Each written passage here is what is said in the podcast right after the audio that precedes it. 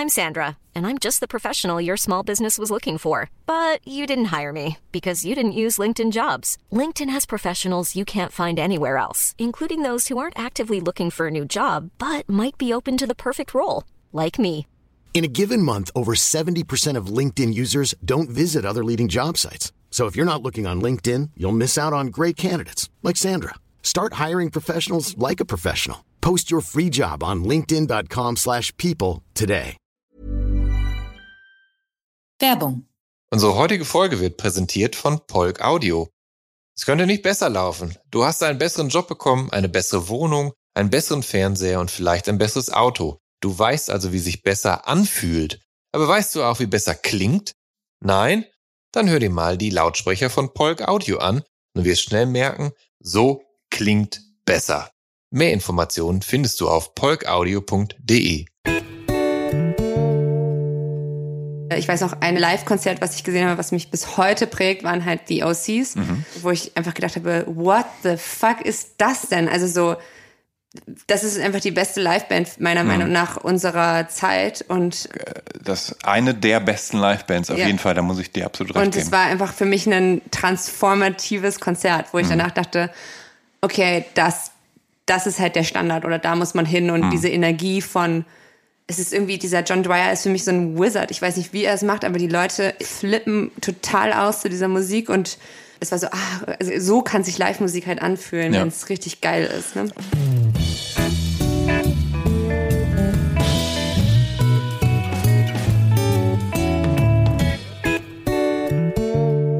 Hallo und herzlich willkommen zu der Soundtrack meines Lebens. Ich bin Jan Schwarzkamp und ich werde euch in diesem Podcast auf eine musikalische Reise mitnehmen. Eine durch das tönende und klingende Leben meiner Gäste. Mal nerdig, mal erhellend, immer persönlich. Ein Austausch über Popkultur im Allgemeinen und ein Blick aufs Leben durch die Linse der Musik im Speziellen. Viel Spaß mit der folgenden Episode. Mein Gast in dieser Episode von Der Soundtrack meines Lebens ist die Musikerin Laura Lee. Aufgewachsen ist sie in einem Dorf in der Nähe von Oldenburg. Und zwar nicht als Laura Lee, sondern als Laura Gerdken. 2009 geht sie nach Berlin. 2012 lernt sie Andrea Casablanca, die eigentlich Andrea Wieczorek heißt, an der Uni kennen und im Rahmen ihrer Nordamerika-Studien. Nach einem längeren Aufenthalt am Studienobjekt, genau in Philadelphia, gründen Laura und Andrea die Indie-Rock-Band Gör. Und mit Gör fahren die beiden gute Kritiken ein, und zwar international. Sie spielen haufenweise Festivals, vom Rock am Ring bis zum South by Southwest in Texas.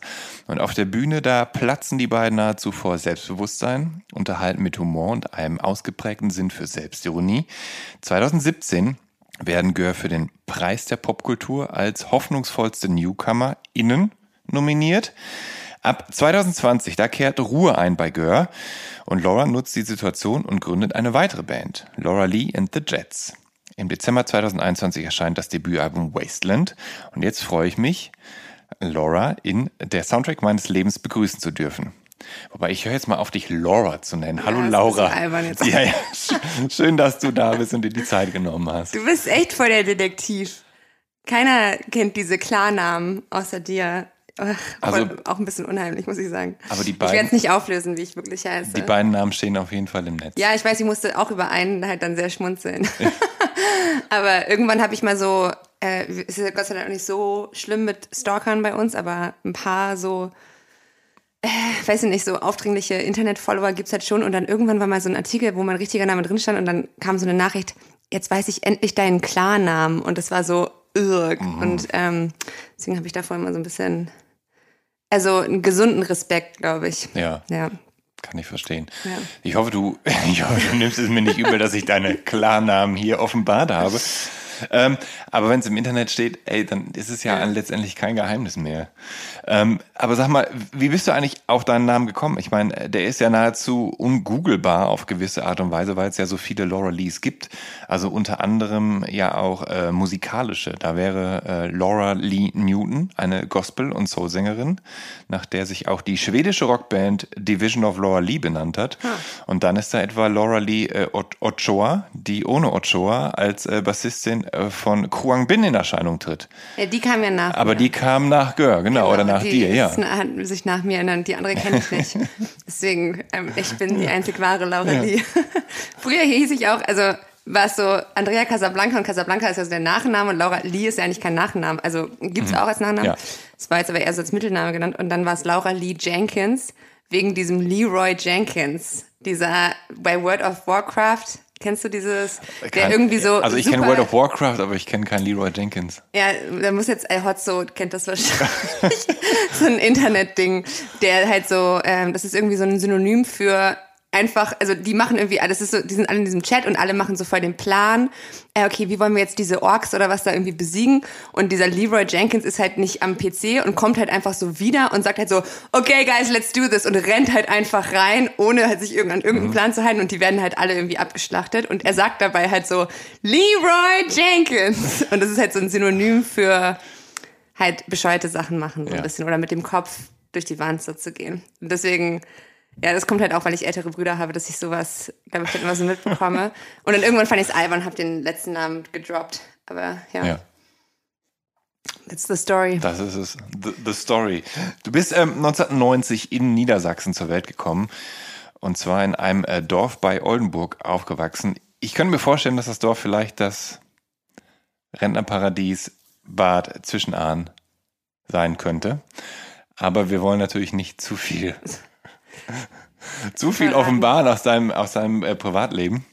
Ähm, aber bei Oldenburg, das ist eine ganz nette Ecke da eigentlich. Du hast aber Urlaub gemacht, ne? relativ, ja, ich Du habe aber auf Kur. ich, Als Jan Schwarzkamp eine neue Hüfte bekommen hat, war er irgendwas zwischen an, im Moorbad. ja, ähm, nee, meine Eltern haben da tatsächlich sind da mehrfach abgestiegen, ähm, tatsächlich ohne auf Kur zu sein, ähm, aber ich habe die da mal besucht, ja.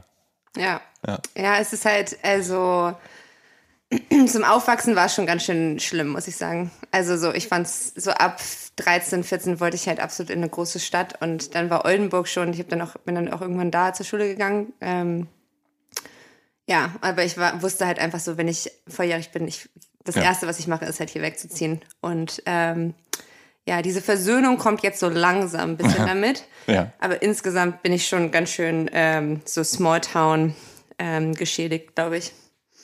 Aber ähm, es gab es denn eine halbwegs vernünftige kulturelle Anbindung? Also ich meine, so bis Bremen und Bremerhaven ist es ja nicht so weit und da geht ja dann zumindest ein bisschen was, nehme ich Ja, an. also wir sind halt auch nach Groningen gefahren für Konzerte. Ich finde, Groningen hat Ja. halt immer noch ein bisschen mehr fast Ja. so zu bieten gehabt als Bremen. Und, Groningen hat ja ähm, tatsächlich das zu Vera, genau, Ja. voll, ich fand es voll geil und ähm, da, genau, das war dann schon cool, als ich so, und das war auch, also irgendwie, es hat halt so dieses, nichts ist ja immer eindeutig, ne? Es Mhm. hat halt auch diese super nostalgische äh, Seite von so dieser Romantik von dieser Freundesgruppe, in der ich halt war, von diesen Dorfpunks irgendwie, wo man sich halt dann immer so zusammen in so einen kleinen VW gequetscht hat, um halt zu irgendeinem Konzert nach Groningen zu fahren, zweieinhalb Stunden und irgendwie vor der Grenze jeder sein Weed nochmal rausschmeißen musste oder sowas. Und ähm, also sowas war halt schon cool, aber es war halt trotzdem, ich wollte halt einfach so, ich glaube, ich habe, glaube ich, gemerkt, dass ich so auch in den Bands, in denen ich gespielt habe, so ein bisschen ähm, das irgendwie noch weiter treiben wollte, als, es, als es so die Leute da wollten. Und dann war ich halt voll froh, als ich dann Andrea kennengelernt habe, dass es jemand war, die es halt voll genauso Ja. ernst genommen hat und also äh, wie ich. Und ich glaube, ich will nicht mehr in einer Band spielen mit Leuten, für die das nicht das Wichtigste ist in ihrem Leben, Du, sozusagen. du springst aber ganz schön weit schon vor. Du bist ja, Ja. jetzt schon bei, bei Andrea. Da was sind wir da noch gar Ach so, nicht. Entschuldigung. Ja. Entschuldigung. Dann habe ich Flöte gespielt. genau. Ich muss ja hier ein bisschen an meinem roten äh, Faden festhalten. Wir Ah ja, müssen ja so ein bisschen Faden. chronologisch durch, äh, durch dein, dein Leben reisen. Denn ähm, wir, du bist jetzt, du bist acht Jahre alt und mit acht hast du angefangen, Klavier zu spielen. Was war die Motivation dahinter? Kam denn die, kam die Flöte noch vor dem Klavier? Also Flöte gab es da eine Flöte? In der, in der Grundschule musste, man, Natürlich. musste doch jeder Flöte lernen, oder? In Deutschland Ich, es gibt kaum eine Podcast-Folge, wo ich noch nicht über die Flöte Ja, gesprochen genau. habe. Ja. Schreckliches Instrument, kann man sofort vergessen, furchtbar. Ähm, ja, aber dann kam es tatsächlich, also mehr so als aus Pflicht mit dem Klavier durch meinen Vater, der halt ähm, ja irgendwie auch so einer sehr musikalischen, also irgendwie war es immer so klar in unserer Familie, man muss so ein Instrument spielen und einen Sport machen. Das war so, und Ja. das, äh, äh, genau, und das, das war irgendwie so, das wurde so, ähm, und dann, dann war es halt erst so Klavier. Und ich bin auch richtig froh über, also Klavier ist einfach so die Grundlage auch so für Songwriting. Also dafür bin ich schon so dankbar, dass man, wenn man das so ein bisschen gemastert hat, dass man dann versteht man so ein bisschen Harmoniefolgen oder, ne, also es ist so auf jeden Fall eine richtig gute Grundlage, von der ich jetzt auch noch so profitiere, aber es war halt gar nicht cool, es war so ein richtig, also Martin Meyer hieß der Lehrer, der kam dann auch immer so zu uns nach Hause, hat dann erst meinen Vater unterrichtet, dann mich, dann irgendwann auch meine Mutter und meinen Bruder, aber also der hat dann immer so, hat uns da irgendwie alle nacheinander durchgeschleift und das war halt so Klassik, ne? Also so Noten lesen und Mozart spielen und Bach und sowas. Und das war halt überhaupt nicht mein Ding. Und ich konnte auch, ich fand Notenlesen voll schlimm und war auch richtig langsam da drin, aber ich wusste trotzdem, dass ich musikalisch bin. Aber irgendwie war das nicht so meine Welt. Und ich habe dann erst so, ich hatte in der, eine richtig geile Musiklehrerin, im, äh, dann irgendwann so in der siebten Klasse, die uns so ein bisschen dieses Intervallsystem und wie man Akkorde bildet gezeigt hat. Und das ist eine ganz andere Art und Weise, Musik zu lesen, weil dann steht da halt nur noch so A Major oder äh, A Major 7 oder irgendwie sowas. Und das ist für mich viel leichter sofort so umzusetzen, weil man weiß dann halt so, dann kommt erst eine kleine Terz und dann eine große Terz. Also es ist Ja. so, man kann es ganz intuitiv greifen. Und es war für mich so voll der ähm, Durchbruch, Aha-Moment, so ja. ein bisschen. Äh, und auch mit der Gitarre, also Gitarre habe ich mir selber ge- beigebracht und das war auch so dieses Tab-System, dass du halt so Linien hast, wo dann halt so Punkte drauf sind, wo du hingreifen musst. Ich finde, das ist irgendwie voll interessant, wie so unsere Repräsentation fast von Musik ähm, es teilweise Leuten diesen Zugang dazu schwieriger macht und anderen einfacher, weil dieses Notensystem funktioniert, glaube ich, richtig gut für Leute. Ich glaube, das ist so voll das mathematische Denkweise, was irgendwie Ja. so die eine Gehirnhälfte halt anspricht. Und dieses andere System ist halt viel, finde ich, so emotionaler oder so grafischer umzusetzen. Und ähm, genau, es war so für mich dann voll, voll wichtig, das halt auch noch so kennenzulernen. Ich wünschte, dass das so LehrerInnen ähm, bei ihren Schülern irgendwie auch so ein bisschen verstehen vielleicht. Aber du, die Gitarre hat ja bei dir so ein bisschen das Klavier äh, abgelöst. Ne? Also du hast äh, mit 13 ungefähr aufgehört, Klavier zu spielen. Hattest du äh, keinen Bock mehr oder Ja. lag es daran, weil du vor allen Dingen, bevor die Gitarre kommt, tatsächlich vor allen Dingen äh, noch mit dem Schlagzeug dann angefangen hast? Genau, ich habe eigentlich, ich musste dann, ich hatte keinen Bock mehr auf Klavier. Und dann ähm, wollte ich eigentlich, dann war ich aber auch schon in der Zeit, war ich so ein Pferdemädchen, muss man auch sagen. Also ich war immer so ein bisschen Ja. so Indie-Girl, aber auch so H&M und Pferdemädchen. War, und dann wollte ich so, War denn das, war da das Pferd der Sport, den du äh, dann, Ja, weil also genau, dein Vater hat ja gesagt, eine Sportart Ja. und ein Instrument und Genau. war das Pferd der Sport dann? der Pferd, das Pferd war der Sport. Ja. Das Pferd. Ähm, und dann, aber es war auch immer was anderes. Man, irgendwie ist man auch in dem Alter Ja. so, jetzt ist, bin ich Pferd, jetzt möchte ich Tennis spielen, jetzt bin ich voll into Volleyball und sowas. Ähm, und dann wollte ich irgendwie nur noch Pferde. Ja. Und dann meinten meine Eltern auf keinen Fall, du darfst halt, also wenn du mit Klavier aufhören willst, dann musst du irgendwas anderes machen, also irgendein anderes Instrument. Und dann meinte ich halt Schlagzeug. Dann will ich Schlagzeug lernen. Weil ich auch so wusste, dann habe ich halt schon so angefangen, so Musik zu hören die, weiß nicht, so Oasis, White Stripes und solche Sachen und wollte halt, hatte Bock in einer Band zu spielen und wusste so ein bisschen, wenn ich jetzt Schlagzeug lerne, ich wusste schon in meiner, in meiner Schule sind so Leute, die, in einer Band, die eine Band haben, aber die wollen alle Frontsänger und Gitarristen sein. Und es gab einen Schlagzeuger, es ist halt auch echt dorfig, es gab einen Schlagzeuger, der halt in allen diesen Bands gespielt hat. Ja. Und ich wusste, wenn ich halbwegs so gut bin wie der, habe ich auf jeden Fall die Hälfte dieser Bands. Weil, und äh, genau, dann habe ich Schlagzeugunterricht genommen bei dem Freund von meinem älteren Bruder, Knut. Äh, und der, ähm, da bin ich hingegangen und meinte, ich möchte gerne Smells Like Teen Spirit, den Song will ich spielen können. Und dann haben wir angefangen erstmal mit so, auch so Schlagzeugnotation, auch gut zu wissen, in dem, also wenn man das kann, jetzt gebe ich auch manchmal also ein bisschen Schlagzeugunterricht und dann hilft das irgendwie auch, das so zu verstehen, wie so, wie, wie ein Takt sich so unterteilt und so. Damals natürlich voll uncool. Ich wollte halt einfach Smells Like Teen, zeig mir einfach, wie das geht. aber ähm, genau und dann, äh, aber irgendwann so nach einem Jahr bin ich dann da hingekommen und konnte Smells Like Teen Spirit spielen und ähm, ja, dann habe ich halt auch in Bands gespielt. Und dann habe ich auf, sofort aufgehört mit dem, also dann äh, hatte ich schon so viele Bands, dass ich dann auch bald aufgehört habe mit dem Unterricht. Aber, ja. was, aber was waren das denn für Bands? Also waren das so, so Schülerbands? Habt ihr dann irgendwie in der, in der Schule geprobt oder waren das äh, Bands mit Freundinnen und Freunden wie?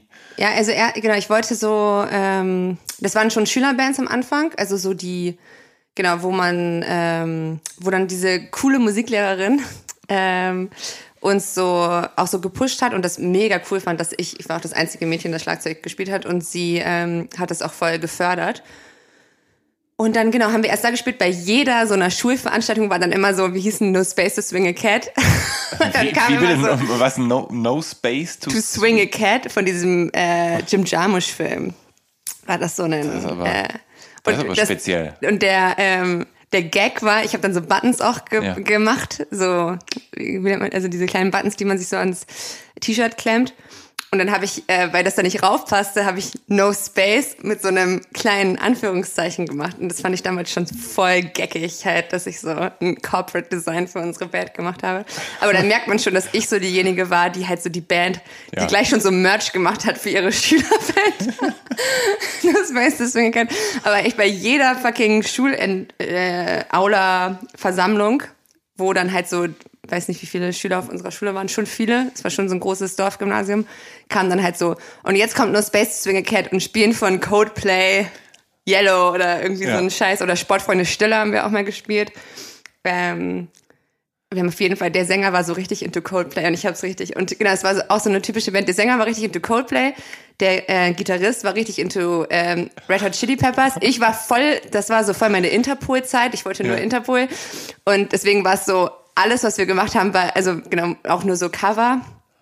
Ähm, wir haben nie was mit Interpol gecovert natürlich, nur, also echt, also ich finde, das sind richtig Coldplay und Red Hot Chili Peppers, richtig schlimme Bands. Aber you do what you have to do in order to be in a band. Das war auch wichtiger, in der Band zu sein, als jetzt. Ja. Äh, und dann habe ich aber, genau, aber da, dazu kommst du bestimmt gleich noch. Da, ja, ich, genau, das, das äh, kann sein. Also es gibt, genau, es, äh, du hast bei Ten Sing mitgemacht. Oh mein Gott, Da ja. hatte ich noch nie zuvor von gehört. Das ist eine und, Sekte. Und genau, Ten Sing ist dann so eine Form musikalisch-kulturell kreativer christlicher Jugendarbeit Peace innerhalb des CVJM. und ursprünglich, ein junger Menschen, für alle, die es nicht wissen. ich hätte es, genau, ich hätte es jetzt, glaube ich, nicht auf die Kette bekommen tatsächlich. Ursprünglich äh, stammt das aus Norwegen. Aber offensichtlich hat es hat's das auch bis nach Oldenburg geschafft. Wie Ja. lief das ab? Also wie bist du da gelandet? Das war the place to be, Jan. ja. Ja, es war, ähm, also wenn du in Bad Zwischenahn groß geworden bist und so ein bisschen alternativer warst, dann warst du bei Tensing. Also es war halt so, irgendwie war es echt so ein Auffangbecken für so alle Freaks. und ähm, ja, mein ältester Bruder war schon da und ich weiß halt, genau, das Geile war halt immer Tensing macht halt, die machen immer einmal im Jahr so eine Show und es geht immer um so ein Thema, was halt so Jugendliche beschäftigt, so. Einmal ging es so um AIDS und um so Magersucht oder irgendwie solche Themen, was ich voll geil fand damals natürlich, weil Mhm. Klingt du, total positiv. weil du halt so in diesem Alter dich halt voll mit diesen Sachen auseinandersetzt und keinen geilen Ort hast, an dem du das besprechen kannst. Und Mhm. irgendwie war die Kirche bei uns schon so ein Ort, wo es genau, wo man über solche Sachen reden konnte oder Okay. und so ernst genommen wurde von so Sozialarbeitern dann ja auch so geführt.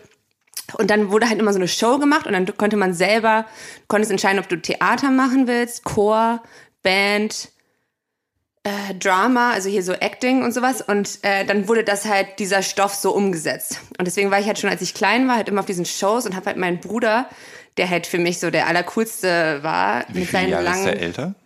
acht Jahre oder so, also schon Ja, einiges Ja, ja. gesehen, wie er halt mit seinen langen Haaren da stand und so Pink Floyd, Another Brick in the Wall gesungen hat und so. Und ähm, das fand ich halt voll cool. Und für mich war klar, wenn ich halt, ich glaube, man durfte da auch erst mit 14 rein. Dann bin ich auf jeden Fall bei Tenzing. Es war so mega cool. Und das war halt schon so. Genau, dann habe ich in der Tenzing-Band natürlich auch gespielt und so, ähm, ja, da halt so ähm, Chor und sowas halt dann irgendwie gemacht. Ja. Wie christlich darf man sich denn dieses Tensing eigentlich vorstellen? Also wurde da, keine Ahnung, gebetet, bevor es auf die Bühne geht? Oder steht da der, der Pfarrer am Bühnenrand und, und dirigiert dann den Chor? Oder ich, ich Nee, es ist nicht so, ähm, also man, ähm, Oder ist das wirklich es einfach- wird schon so Ja. gebetet, wird schon, aber es wird halt auch so ein bisschen cool gebetet vielleicht. Also jetzt nicht so Vater unserem Himmel, sondern halt so, okay, wo, was bewegt euch gerade oder irgendwie solche Sachen irgendwie so ein bisschen. Ähm, und du konntest halt auch immer, wenn du halt so Zweifel daran hast oder am Glauben oder sowas, also es war nicht dogmatisch, fand ich. Also und auf diesen Freizeiten war es einem auch immer so überlassen. Da gab es immer so einen Teil, wo du halt, wo es so sehr christlich dann wurde. Also genau, man ist dann halt auch mal auf Freizeit gefahren, halt so irgendwo hin in solche Jugendheime. Und dann musstest du da nicht hin. Also ähm, genau. Ähm, aber ich fand's, genau, für mich war es irgendwie voll der wichtige, irgendwie habe ich da auch mit Max Rieger so drüber geredet, die das auch alle so nicht verstehen, irgendwie so ein bisschen. In Amerika ist das, glaube ich, auch voll das Ding. Also Billie Eilish und solche Leute, die waren halt auch alle bei so Mhm. diesen christlichen Musik- und Jugendgruppen, weil es halt in einigen Orten wirklich so, ja, anders als so eine Musikschule so ein bisschen so ein Auffangbecken ist für so, für solche Leute. Wobei es in Amerika ja ohnehin eine relativ äh, große christliche Musikkultur Ja. gibt, die ja von Country bis Metalcore reicht. Genau. Ja. Und auch so Christenrock und sowas, Ja, wo und es dann um solche. Themen geht. Jesus. ja. Ähm, und in dieser Zeit, so Anfang der, der Nullerjahre, als du so zwischen 12 und 14 Jahre alt warst, da hast du neben den ganzen Oasis-Alben vor allem eine ganze Menge Classic Rock gehört. Also von den Beatles bis Cream und von Led Zeppelin bis The Doors. Und das ist ja nicht gerade, ähm, Entschuldigung, fieses Wort, aber nicht gerade ein trendiger Sound für ein ju junges Mädchen. Aber einer, bei dem dann eventuell vielleicht deine Eltern oder deine älteren Brüder so Einfluss auf dich hatten? Kann ja, das auf sein? jeden Fall mein ältester Bruder. Der war so, der hat halt voll diesen ganzen Classic Rock. Also ich habe halt Oasis angeschleppt und dann war er so, okay, I Mhm. can work with this. und dann war er so, hat mir halt dann so ein bisschen so eine Musikgeschichte, Erziehung irgendwie gegeben Mhm. und mir halt ja, Doors, äh, Led Zeppelin, was du halt alles aufgezählt hast, so ähm, und halt auch so Sachen so, okay, weißt du überhaupt, worauf sich halt ähm, Oasis beziehen? So, du musst halt T-Rex hören oder du musst ähm, The Jam, du musst diese ganze Mod-Kultur verstehen. Also, weißt du, so, es Ja. war halt so voll, ähm, der hat mich so voll gefüttert damit und The Who und so und ähm, was voll cool war. Also, es war echt ähm, äh, auch noch so eine vordigitale Zeit, wo man sich so in sowas so reinfressen konnte und so eintauchen konnte, weil es nichts anderes so ein bisschen gab, weil man gar keinen anderen Zugang hatte. Aber es, das entsprach ja jetzt wahrscheinlich nicht unbedingt dem, was auch deine MitschülerInnen Überhaupt gehört nicht, haben, nee, oder? Also, dass gar du, nicht. dass du, keine Ahnung, die waren sich ja jetzt, ich meine, du konntest nicht sagen, Ja, so es gab halt so ein paar Boys dann irgendwie, die das halt Ja, auch ja. irgendwie gehört haben, aber dann auch so, die dann aber auch, auch immer so, ich habe nie so, bis ich halt dann da rausgekommen bin, habe ich einfach nie Leute getroffen, die so genauso ticken wie ich. Also es waren dann immer so, die dann irgendwie auch so Uriah Heep oder sowas gut fanden. Das fand ich halt voll schlimm. Und dann war ich so, nee, ist richtiger Scheiß. Und oder so, wie ist David, Dave Matthews, oder irgendwie so ein Kack halt, was ich irgendwie voll schlimm fand. ne? Und Ja. dann war es aber so, okay, das ist noch so der wenigste, also so der, trotzdem bin ich euch jetzt näher als jetzt halt den anderen irgendwie, ne? Deswegen hängst du dann mit denen so ein bisschen rum. Oder mit der Red Hot Chili Peppers Band. und Ja. dann ist es halt, aber irgendwie da, ich wusste halt so, und das ist jetzt halt so, dass ich halt jetzt so, und äh, dass da irgendwo Leute sein müssen, die das genauso, also ein bisschen so mehr eine Schnittmenge mit mir haben und das genauso wollen wie ich. Und ich glaube, das hat mich halt immer so ein bisschen unglücklich gemacht in meiner Heimat und deswegen musste ich da auch raus.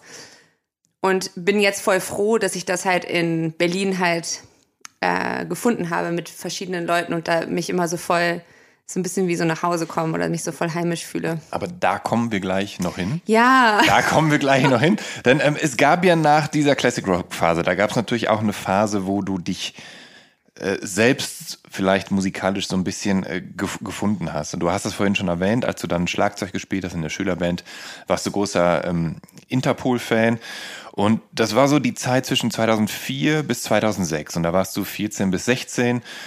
Und da hast du halt, keine Ahnung, Indie oder Alternative, Post-Punk und Garage Rock in deinem Kinderzimmer gehört. Halt eben halt Interpol mit Turn on the Bright Lights war sehr wichtig für Ja. dich. Und dann eben Black Rebel Motorcycle Club mit dem Debütalbum von 2001 und die Queens of the Stone Age mit Lullabies to Paralyze. Das waren so Alben, die waren sehr wichtig für dich. Ähm, Du scheinst aber zu der Zeit tatsächlich keine größeren Verträge mit, mit Popmusik oder so gehabt zu haben. Ne? Also du bist schon, das klingt total doof, aber du bist schon eine Rockerin, oder? I'm a rocker to heart. Route 66.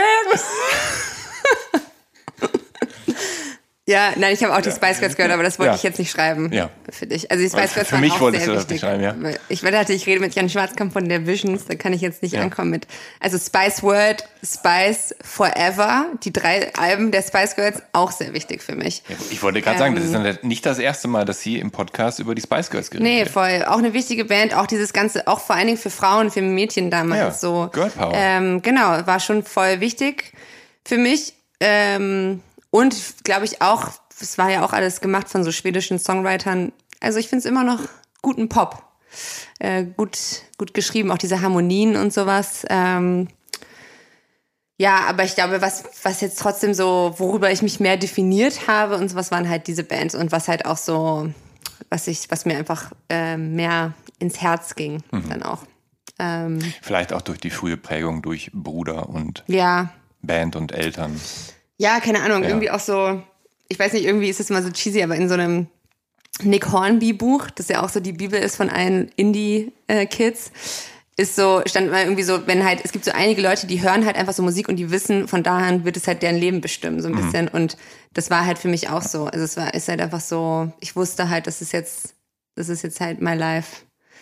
Ähm, ah, Und now I'm poor in 32. ähm, ja, genau. Aber ja, das war auf jeden Fall, also Interpol auch immer noch, finde ich, für mich voll die wichtige Band. Deswegen freue ich mich auch gerade so, dass wir nach New York ja hoffentlich nächsten Monat fahren. Ähm, weil ich immer, also so, genau, es ist einfach so eine, und das ist ja so die, für mich so eine der New York City Bands. Ähm, und er hat auch sehr mein Gitarrenspiel, glaube ich, so beeinflusst. Ich habe dann alles so gitarrenmäßig gekauft, was dieser, der Leadgitarrist, also der Daniel Kessler von Interpol spielt. Mit so einer äh, ES339 war dann meine erste Gitarre auch irgendwann.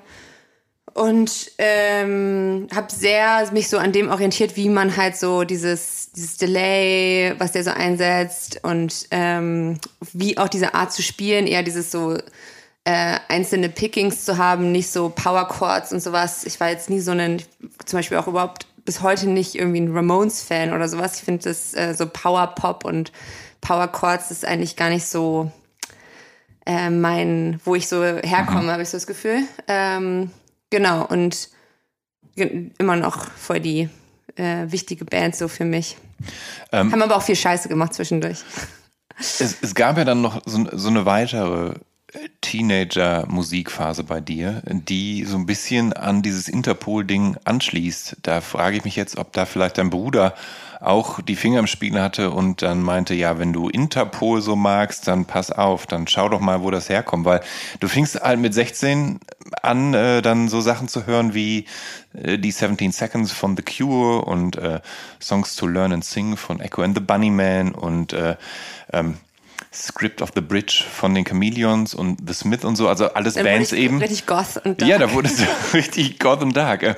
Wo, Ja, wo. Mhm. also ist, lag das daran, hast du dich mit den Bands dann auseinandergesetzt, weil du Interpol so mochtest und Ja. dann herausfinden wolltest, wo kommt das eigentlich her? Voll. Also ich habe, genau, da war ich noch, das war auch noch die Zeit, so lange ging nur Space to Swing a Cat. Wir haben uns auch irgendwann so ein bisschen emanzipiert aus der Schülerband und haben halt so dann so Clubs in Oldenburg gespielt. Wobei wir alle auch noch nicht 18 waren. Ich glaube, meine Mutter hat, meinte, hat mir jetzt auch noch mal erzählt, dass sie richtig oft so zu diesen Konzerten auch so mit musste oder mir so Sachen unterschreiben musste, weil ich auch die Jüngste war, dass ich da halt so hin durfte.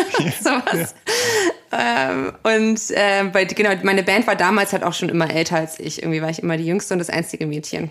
Ähm, und dann hat mich halt so eine Band gesehen im Oldenburg, im Alhambra. Es ist so der linke autonome Laden so in äh, Oldenburg, wo wir mit No Space auch dann mit eigenen Kompositionen übrigens, nicht mehr mit denen, die irgendwo zwischen Red Hot Chili Peppers, Interpol, meine Schlagzeugbeats waren schon auch sehr Interpol geprägt. Und ähm, was war die andere Band? Ach hier, Coldplay Ja. lagen. Und die haben, äh, das war so damals für mich die allercoolste Band Oldenburg, weil die haben genau, die haben so voll die interpolige Placebo Editors-mäßige Musik gemacht damals. Und das waren so zwei ältere Typen, die waren auch schon so 30. Ich war irgendwie 16. und die haben mich halt gesehen auf der Bühne und wie ich Schlagzeug spiele und waren halt so, hey, willst du bei uns in der Band spielen? Und ich war halt so, ich hab, ich war halt so vorher so, play it cool, ne? Und ich so, ja, kann ich machen. Und dann bin ich halt so nach Hause gekommen und zu meiner Mutter ich so, oh mein Gott, ich habe die beste Band aller Zeiten so voll gefreut und war so over the moon einfach. Dachte halt so, fuck no space to swing a cat, I'm gonna make it huge now. Und die hatten nämlich auch so, die waren nämlich, die haben die Editors sogar mal supported. Also die waren Boah. schon so äh, für Oldenburg Ja. auf jeden Fall die beste Band, in der man Ja. spielen konnte und haben, wollten mich als ihre Schlagzeugerin haben, was jetzt so big deal war. Warum hatten die denn niemanden, der Schlagzeug gespielt hat? Der Schlagzeuger ist irgendwie, ja, der ist irgendwie, glaube ich, Leiter von so einem Altenheim geworden. äh, und dann hatte er keine Zeit mehr dazu. Ja. Ähm, über den wurde sich auch jede Probe lustig gemacht und ich kannte den gar nicht so richtig. Und ähm, dann bin ich halt da, habe ich mit denen angefangen zu spielen und das hat mich halt voll weitergebracht und die war natürlich musikhistorisch ganz, also waren noch mal, Ja. haben mich anders geprägt als halt mein Bruder und waren halt so, genau, haben mir halt diese ganzen Sachen so eröffnet. Also von, genau, haben halt ähm, Echo and the Bunnyman, äh, Chameleons, Joy Division auch und äh, The Smiths, The Cure ähm, und halt irgendwie so, das war dann auch, das war schon so ein bisschen so ein Gefühl von, dass ich meinte, so nach Hause kommen, zu Hause ankommen, dass du Leute, dass ich da halt Leute gefunden habe, mit denen ich mich musikalisch voll verstanden habe und geklickt habe und wo es auch so voll egal war, dass ich auch so ein bisschen so ähm, ja irgendwie ein Mädchen war und so jung war. Also die haben mich einfach so ernst genommen in meiner musikalischen ähm, Ability. Also da, das klingt natürlich, das klingt natürlich wahnsinnig cool. Also vor allem, weil die ja wirklich fast doppelt so alt waren wie du, Ja. die Typen.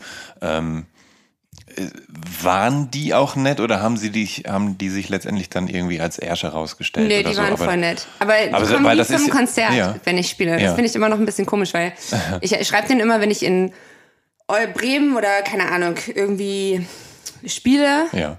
Und irgendwie finde ich es voll schade, dass die so nie jetzt zu einem Konzert kommen, weil ich dachte immer so, oh, irgendwie müssen die doch auch ein bisschen stolz drauf sein, dass ich jetzt so bei Gör oder weißt du, was ich danach so. Und das äh, sind die auch, das weiß ich auch, haben die mir auch schon geschrieben. Mhm. Aber irgendwie, ich glaube, jetzt sind die halt auch in einem anderen Kapitel so ein bisschen in ihrem Leben. Ähm, nee, aber waren voll, voll cool und sehr wichtig für mich. Ja, vor allem sind die dann wahrscheinlich ja jetzt so Ende 40, Anfang Ja. 50, ne? Ja, Also, naja, Ja. weil, ja, ähm, aber du- genau, du hast es das vorhin schon mal so angedeutet, dass du, ähm, dass du immer das Gefühl hattest, nirgendwo so richtig reinzupassen. Also, dass du halt einerseits äh, die Freunde hattest in der Band, mit denen du über Musik geredet hast und so weiter und Musik gemacht hast. Und dann warst du halt, du, du drückst es aus, ein Girly Girl, das äh, eben halt Pferde liebt und sich bei H&M zum Shoppen verabredet. Ähm, Würdest du heute sagen, dass das eine gute Sache war, nicht so festgefahren zu sein, dass du halt, dass du im Zweifel länger gebraucht hast, um dich zu finden? Oder ja, warst du einfach nur orientierungslos und damit eigentlich gar nicht so glücklich, weil du nicht wusstest, wo du hingehörst? Ja, ich war auf jeden Fall ein richtig unglücklicher Teenager, Teenagerin. Und ähm, fand das voll schlimm. Also ich fand, ich glaube, es fehlen einem halt voll, gerade als äh, Frau und als Mädchen Vorbilder, die halt das beides vereinen. Und es gibt so ein ganz komisches so Bild von Rock'n'Roll, Ja. das halt ähm, was auch gar nicht stimmt. Ich habe jetzt auch so dieses, dieses äh, Magazin, ich weiß nicht, ob es jeder kennt, She Shreds, voll das geile Magazin, die haben jetzt irgendwie gerade so einen, ähm, äh, sind, setzen sich immer sehr dafür ein, äh, so die Visibility oder Sichtbarkeit von äh, Black Female Artists so zu fördern und sagen halt so diese Rosetta Sharp oder heißt sie, glaube ich, oder Tharp, die halt so die erste Godmother of Rock'n'Roll ja so ist. Ne? Genau. Und das ist ja eigentlich ist und, und auch eine queere schwarze Frau irgendwie war. Ne? Und das ist eigentlich so voll wichtig, dass man das halt zeigt, dass das auch Rock'n'Roll ist oder viel mehr Rock'n'Roll als jetzt halt irgendwie Led Zeppelin und irgendwie dicke Eier und irgendwie eine Lederjacke und äh, weiß ich nicht, so dieses Rock'n'Roll-Bild, was wir so kulturell jetzt halt viel und ma sehr maskulin halt auch einfach ist. Und ich glaube, dass mir halt damals voll die Vorbilder so gefehlt haben für so eine Art von Weiblichkeit in der Musik. Und dass das halt okay ist, dass du das beides bist. Und dass du nicht ähm, dich irgendwie so, ja, ich meine, man passt sich dann ja schon so ein bisschen seinem, seinen, wenn du halt immer nur dann mit Dudes dann so Musik machst, dann ähm, versuchst du halt auch so ein bisschen, äh, nennt man das tomboyisch oder sowas zu sein. Und das war ich aber irgendwie nie. und ähm, genau, das glaube ich hat immer so ein bisschen so ein Konflikt war das so für mich. Ja. Glaubst du, oder kam dann so die, ähm, der Wandel bei dir oder auch eine, eine gewisse Veränderung natürlich, als du dann 2009 nach Berlin gegangen bist? Oder hat sich dann schon zum Abi bei dir was getan? Wusstest du da schon mehr, wer du bist? Weil du dann wusstest, okay, ich will schon. jetzt auch. Ja, gut. Ich glaube, ich weiß erst so richtig, wer ich bin, muss ich echt sagen, seitdem ich 30 bin. Also ich finde diese ganze Zeit davor, ich war voll unsicher mhm. ich, und war also total von, wie ich von außen wahrgenommen, also so, ich glaube, das ist, hat bei mir echt richtig lange gedauert. Ja.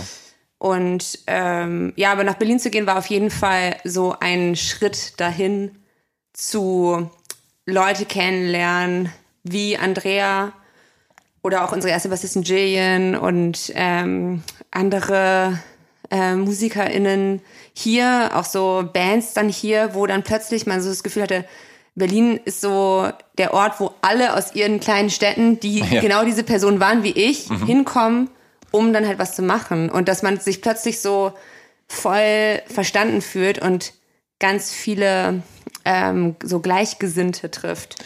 Nun muss man ja erstmal in diese Zirkel eindringen. Und du bist halt 2009, also mit 19 eben nach Berlin gekommen. Und vor allem zum Studieren, aber äh, du hast mir auch verraten vorher, um fast jeden Tag auf Konzerte gehen zu können. Ja. Äh, wie sah denn das bitte aus? Also ich meine, du warst ja Studentin und so Konzertkarten kosten ja Geld. Also hast du dann irgendwie gejobbt, um dir Kohle zu verdienen, um auf Konzerte zu gehen oder? Ich habe genau das gemacht, was du auch gemacht hast, Jan. Ich habe angefangen für ein Musikmagazin ja. zu schreiben. Ich habe damals für die Uncle Sallys äh, so geschrieben und Songberichte und sowas gemacht mhm. und die konnten einen nicht bezahlen, aber man konnte immer auf Gästeliste haben. Mhm. Und das war halt mein Ticket to Ticket to Ride. Yeah. Ticket to Ride Berlin. Ja, da habe ich ziemlich viel Konzerte gesehen. Und haben, ja. Haben sich denn dann so deine, deine musikalischen Vorlieben so ein bisschen verschoben, als du hier warst und als sich so eine, so eine neue Welt der Möglichkeiten in Berlin aufgetan hat? Ja, ich glaube halt, dass ich da so ein bisschen so, ähm, so zeitgenössische Musik vielleicht so ähm, entdeckt habe, wie zum Beispiel dann halt so, ich weiß noch, ein Live-Konzert, was ich gesehen habe, was mich bis heute prägt, waren halt die OCs, mhm. wo ich einfach gedacht habe, what the fuck ist das denn? Also so, das ist einfach die beste Liveband meiner mhm. Meinung nach unserer Zeit und das eine der besten Livebands auf ja. jeden Fall, da muss ich dir absolut recht Und es war einfach für mich ein transformatives Konzert, wo ich mhm. danach dachte, okay, das das ist halt der Standard oder da muss man hin und mhm. diese Energie von es ist irgendwie dieser John Dwyer ist für mich so ein Wizard. Ich weiß nicht, wie er es macht, aber die Leute flippen total aus zu dieser Musik und es war so, ah, also so kann sich Live-Musik halt anfühlen, ja. wenn es richtig geil ist. Ne? Also ich, ich beschreibe das immer, ich meine, DOC spielen ja so eine, keine Ahnung, psychedelischen Garagenrock, ja. wenn man so will, mit vielen anderen Einflüssen, aber unterm Strich psychedelischen Garagenrock. Aber die Energie auf diesen Konzerten ist ja wie bei einem Hardcore-Punk-Konzert ja, genau. mit Stage-Diving und mit, mit Moshpit und komplett ausflippenden Leuten. Und das Ganze passiert ja auch auf der Bühne. Also die Leute auf der Bühne, gerade John Dwyer, sind ja auch wahnsinnig energiegeladen. Und dann ja. die zwei Schlagzeuger, die dann meistens vorne am Bühnenrand sitzen. Also das ist ja, es ist ja wirklich unglaublich, Voll was da Ekstase, passiert. Ja. Und das Schöne ist ja. So ein bisschen sexuell. John Dwyer ist ein sehr gut aussehender Mann. Oh Gott, ich finde ihn so gut aussehend. Also, ja, äh, ja, ja. Ich, äh, immer, mit, immer mit seiner. Ich habe hab ihn ja mal äh, ja. gesehen in L.A., als ich in so einem, also da war ich in, auf so einem Konzert und dann habe ich gesehen, dass John Dwyer, das war vom South by 2020, vor zwei Jahren. Und da waren wir in so einem voll, den, da war auch so ein mega abgefahrenes, so Minimal-Konzert oder so. Und dann mhm. war ich da mit einer Freundin und dann sah ich hinten, dass da John Dwyer ist und ich so, fuck, ich muss jetzt irgendwas sagen, weil ja. der halt so voll wichtig für mich ist. Ja. Und ich wusste, dass die zum South by fahren und ich auch. Und dann bin ich halt so hingegangen, ich so, hey, I'm from Berlin. Immer gut übrigens, wenn man so Leute in Amerika trifft, dann kann man immer sagen, hey, I'm ja. from Berlin, I saw you at White Trash. Ja. Und weil die finden immer Berlin richtig geil. So, dann dachte ich, dachte ich schon so, okay, das ist schon mal gut. So findet er mich. Und ich so, äh, voll, und ich bin auch immer so voll, wenn ich solche Leute treffe, dann bin ich immer voll ehrlich und sage halt einfach so, hey, mhm. your music means irgendwie so much to me und so. Und um, I'm also gonna play South by with my band und you've been really influential und so. Und er war auch voll nett, aber auch so distant und hat sich dann voll an meine Freundin rangeschmissen. Deswegen ist dann, dann haben wir noch so mit denen da draußen gestanden und ich habe irgendwie mit diesen Aki-Schlagzeugern geredet und sie war so, und er war so voll interessiert, weil sie so forensische Anthropologin ist und, und nicht an mir, die auch Garage Rock macht. Ähm, ja, John Dwyer. Ach Mensch. Und das war meine Love-Affair, Ja. also meine kurze, ähm, ja, aber ich hatte, also ich finde ihn auch richtig hot. Ich finde, ein Künstler, der mit John Dwyer, also jetzt nicht zwangsläufig optisch, aber musikalisch mithalten kann, ist äh, Ty Seagal. Ja. Mit seiner Band oder seinen Bands. Also Ja. eigentlich egal, welche Band er hat, die, ist ja, die Band im Hintergrund ist ja immer fantastisch. Ja. Ähm, und interessanterweise hat Ty Seagal gesagt, dass sein großes Vorbild John Dwyer ist. Ja, ja, ja, ich glaube Also- auch, dass die sich sehr auf eine gute Art und Weise so äh, nicht battlen, aber dass die sich inspirieren. Genau. Und auf Augenhöhe Ja. begegnen. Genau, Sowas, voll. ja. Ähm, du bist längst tief integriert in, in dieser, ähm, ja, in, in das Berliner Nachtleben. Und, und einer deiner Ankerplätze seit ja, einigen Jahren ist jetzt äh, ist so die 8 mm Bar auf der Schönhauser Allee im Prenzlauer Berg. Also da, da ist ja auch dein, dein Labelboss Grant Box Stammgast. Es soll Leute, gleich noch hin. es soll, es soll Leute geben, die sagen, dass äh, Grant sogar wohnt in der Bar. Und äh, du hast dort äh, auch schon öfter mal aufgelegt und so. Wie bist du in den Zirkel um die acht gelandet? Also meine erste Wohnung war an der Vineta Straße. Das ist so noch nicht Prenzlauer Berg, sondern in Pankow, also an der Grenze.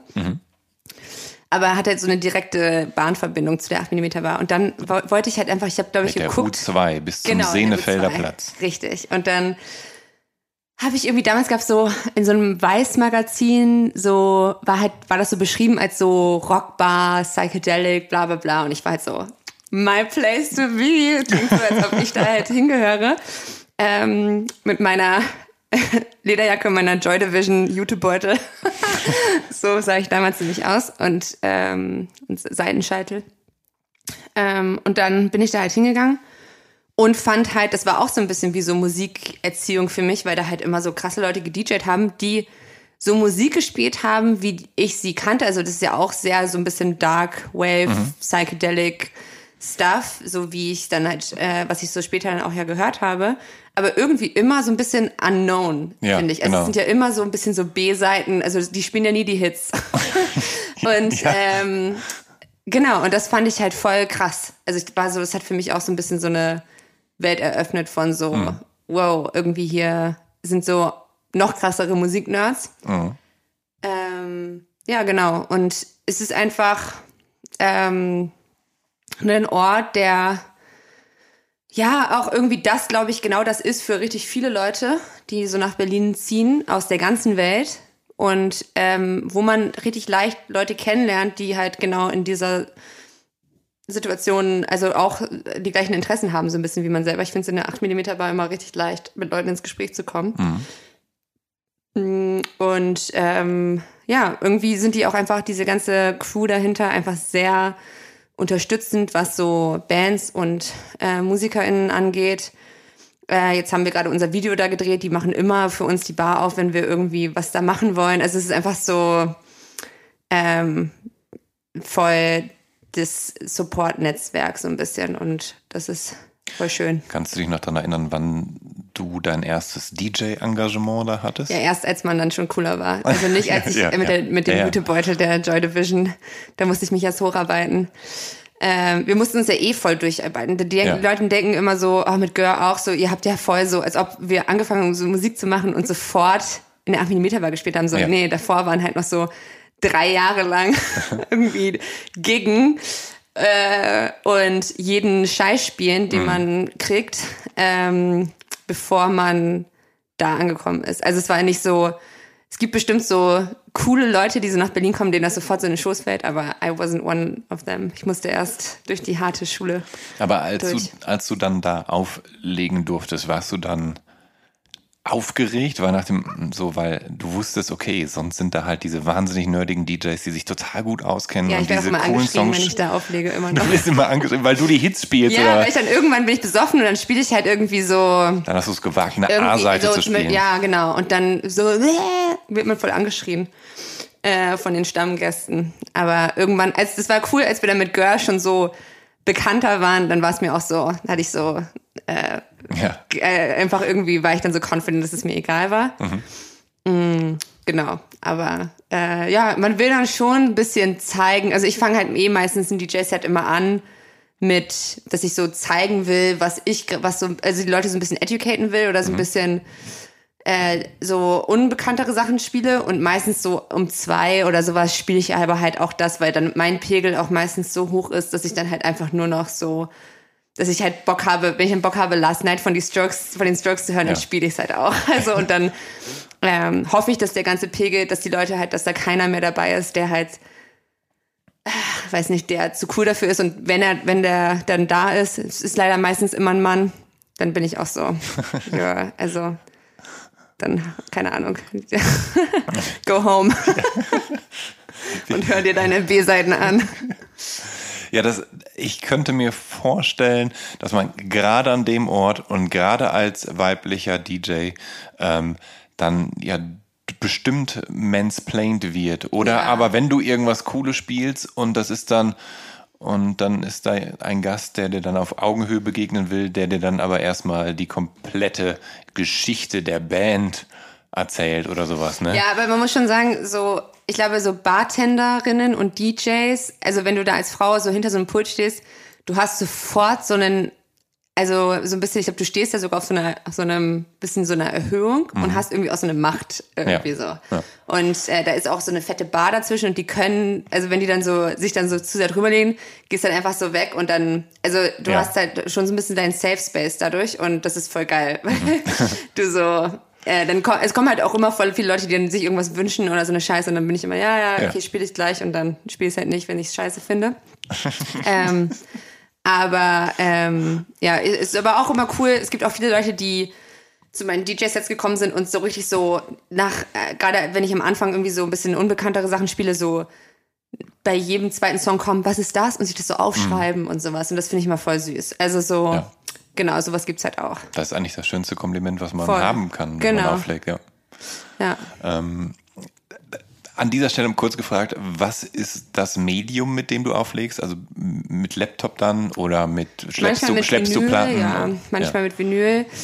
Ähm, ich glaube, am Wochenende wollen die auch, dass man nur mit Vinyl auflegt. Ich weiß auch immer nicht warum, wegen Coolness oder. Ja, es sieht einfach so viel besser genau, aus. es sieht einfach so viel besser aus. Ähm, und sonst, ja, natürlich mit den Unlimited Possibilities of the Streaming Services. Ähm, aber dann rutscht man schneller ab Mhm. ja. in Hits, Hits, Hits, auf jeden Fall. Bei der Vinyl Collection bist du natürlich ein bisschen in deinen Zwängen gefangen. Du hast ja zwischenzeitlich während deines Studiums äh, auch ein Jahr in Amerika verbringen müssen. Und zwar auf der 49. Straße in Philadelphia. Ähm. wow, Jan, creepy. ähm, äh, und das, weißt du auch, an welchem Monat und Tag ich Geburtstag habe? das weiß ich nicht. Okay, schade. Nein, nein, ich bin, ich bin nicht the human Serviette. Okay. Äh, wie heißt er noch gleich? Ich habe Aber hättest du bestimmt über Ja. Facebook rausfinden können. Aber egal, auf jeden Fall finde ich es beeindruckend, dass du das weißt mit der 49. Straße. in nee, ab, der, ab der 50. wurde es gefährlich. Genau, stimmt. Ja, ja, hab aber ich, dir ja. ist nichts passiert. Nee, Nee. Gott sei Dank. Ja. Deshalb sitzt du jetzt hier. ja. Puh, Schwitz. Ähm, Philly. aber genau, du warst, du warst in Philadelphia für dein Nordamerika-Studi, für deine Nordamerika-Studien und ähm, hattest du das Glück, äh, also konntest du die Gelegenheit nutzen und, und dein Ausgehverhalten aus Berlin so ein bisschen auf diese US-Metropole übertragen? Also sprich, hast du die Zeit genutzt und dort möglichst viel mitgenommen? An Bands und so. Bands und so, genau. Und dann, keine Ahnung, Plattenläden und Ja. Also auf jeden Fall, ich meine, in, Amerika ist halt schon einfacher, da touren halt diese ganzen Bands, die dann so einmal nach Berlin kommen, touren da halt irgendwie die ganze Zeit. Ja. Bands in Amerika sind eh immer auf Tour, habe ich das Gefühl, weil es sonst einfach nicht geht, finanziell. Und äh, genau, ich habe dann schon so, ich meine, in Philly gibt's natürlich so War on Drugs und Kurt Weil und ähm, diese, diese Bands irgendwie. Ähm, die ich so gesehen habe, Mac DeMarco, was das Geilste war halt, dass ich, also an dieser Uni, das ist so eine, an der ich studiert habe, es ist ähm, schon so eine sehr, äh, also es ist eine dieser Ivy League Unis mit Harvard, Brown, keine Ahnung, äh, Yale und so weiter und äh, dann eben die Penn, an der ich studiert habe und da gibt's halt so Fraternities halt dann auch, also so ähm, und, und auch, wie nennen sich die anderen? Sororities, genau. Äh, wo dann halt so ein Haus auf dem Campus ist und dann äh, musst du da halt irgendwie eintreten oder du wirst dann da auch so ähm, inaugurated, heißt das, also dass du halt Ja. so, genau, dass du dann durch so ein Aufnahmeritual dann da durch musst. Und es gab eine richtig geile Fred, Kaffer, Pal, keine Ahnung, wie sie hießen. Ähm, das war halt so die Hipster-Fred. Und da waren wir dann halt irgendwann so, dass da irgendwie eine Freundin von mir irgendwen kannte. Und diese Fraternity, weil diese Unis unfassbar viel Geld haben, haben hat sogar diese Fraternity, ähm, es war auch die einzige, glaube ich, Mixed Fraternity, weil die natürlich so links waren und das halt albern fanden, dass es halt nur ähm, Männer äh, dann halt sonst da rein dürfen. Und ähm, äh, genau, die haben so viel Geld gehabt, dass die dann halt so Konzerte buchen konnten. Und hat in dieser Fraternity ähm, Mac DeMarco einfach ein Konzert gespielt. und das war, da war der schon bekannt. Ja. Und da war halt niemand. Also, und dann hat er einfach so, dann stand da halt so ein Keg, also ein riesen Fass Bier und Ja. Mac DeMarco hat dann da gespielt und ich war einfach so, war, also das war wie in so einem Film, fand ich. Also wie, ähm, und es es machen, glaube ich, viele dieser Bands, dass die halt an diesen Colleges spielen, weil du auch einfach eine riesen Gage bekommst. Mhm. Janelle Monet hat auf unserem äh, auf unserer Uni gespielt. So, what? Ne? Wo wird das passieren? An der HU oder sowas? Halt Krass. never. Ähm, und ja, also das war schon, das war schon krass. Ich, da habe ich auch das erste Mal die Breeders gesehen, ähm, was mega war, was mich auch sehr beeinflusst hat, weil die ach, einfach so geil auf die Bühne gekommen sind und einfach so gesagt haben, irgendwie so, hey, we're the Breeders and we're gonna perform Pod, glaube ich. Äh, vom, Und dann haben sie es einfach von, von Anfang bis Ende gespielt. Ja. Also, nee, Last Splash heißt das Album, ne? Last Splash. Ja, also das mit Cannonball, mit dem großen Hit dann, drauf, ist war's Last Splash. Genau. Und dann äh, haben sie einfach von, an- es liebst ja eh, wenn Bands Bands in chronologisch das Album runterspielen. Ja. Einfach so, wenn du ein richtiger Fan bist, Ja. bist du einfach so, ah, geil, ich weiß, was als nächstes kommt. Und, so. und das war für mich voll der, ähm, voll geil. Und auch, was habe ich noch da gesehen?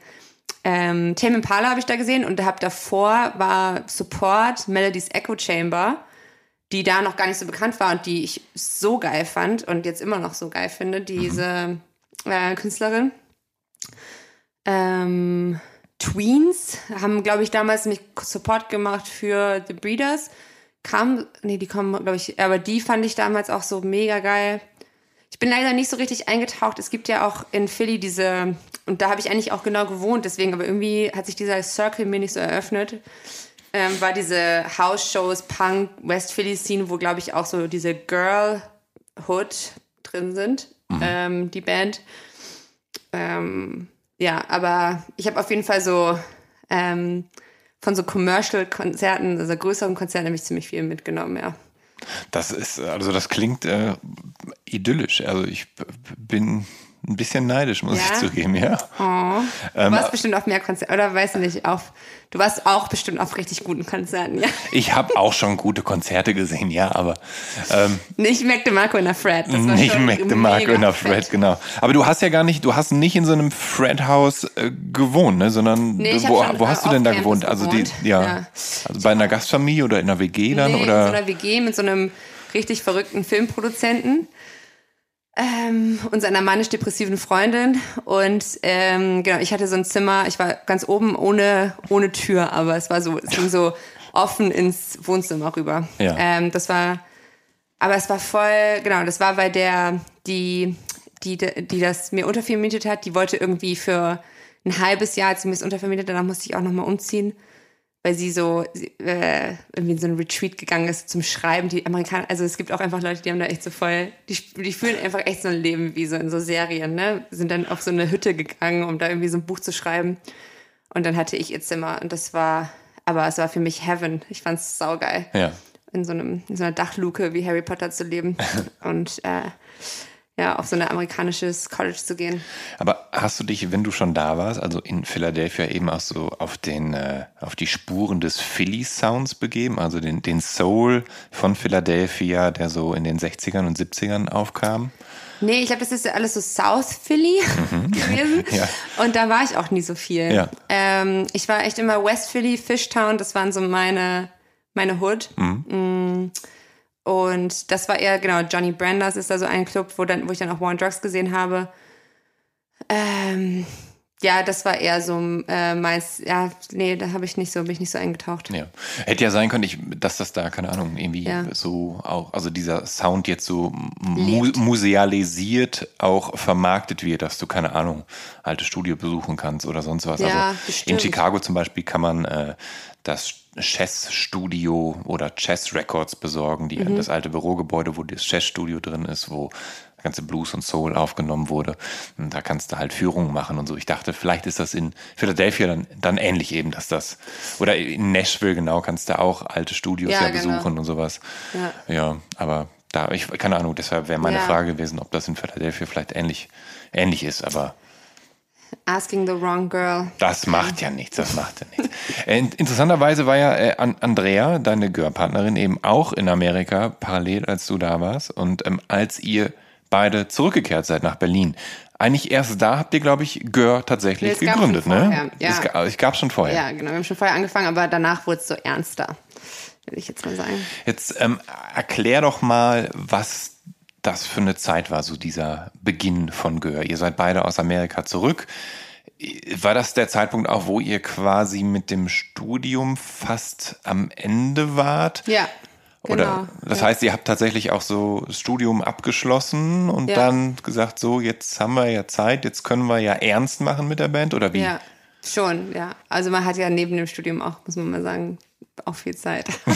Jetzt würde ich mir die Zeit wieder zurückwünschen.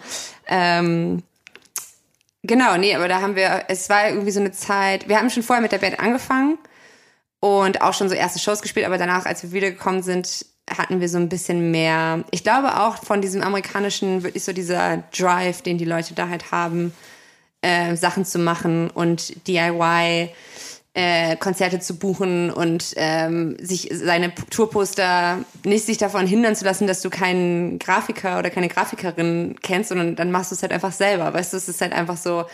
Ähm, ich glaube, dieser Spirit hat uns beide schon sehr, den haben wir sehr da, von da mitgenommen und haben den dann hier in die Band dann irgendwie auch so reingebracht und umgesetzt und ja, hatten dann da irgendwie so diese sechs Songs und haben dann ähm, in so einem kleinen Studio hier in Prenzlauer Berg auch, Hit Fountain hieß das, glaube ich, ähm, da haben wir die aufgenommen, die erste EP, Furry Dream.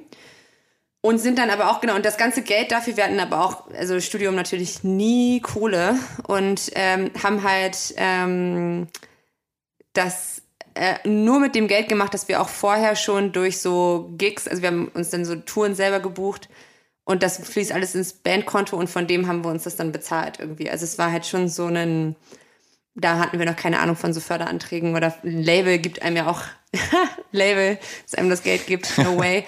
ähm, und dann haben wir gespielt und gespielt und dann irgendwann nach dem White Trash, da haben wir im White Trash gespielt, im alten White Trash in Prenzlauer Berg. Und da kam dann Grant, der besagter Grant Box, Label Boss Berlin. Man erkennt ihn in so einer Mütze, die er immer aufhat. Und ähm, der kam dann zu uns an und meinte so, ähm, ja, äh, you're the best band in Berlin right now oder I want to sign you und sowas. Und dann waren wir so, Mit der Tür ins Haus gefallen. ja, und aber es war, ich, vorher wollten wir das nämlich immer, irgendwie wollten wir das schon immer. Und das war halt so, der, ich meine, der, der war auch bei vielen Konzerten und hat halt echt so richtig gewartet, bis wir uns auch so live so weiterentwickelt haben. Ich glaube, es ist auch gut, eine Band nicht zu früh zu sein, sagen wir mal so. Und Ja.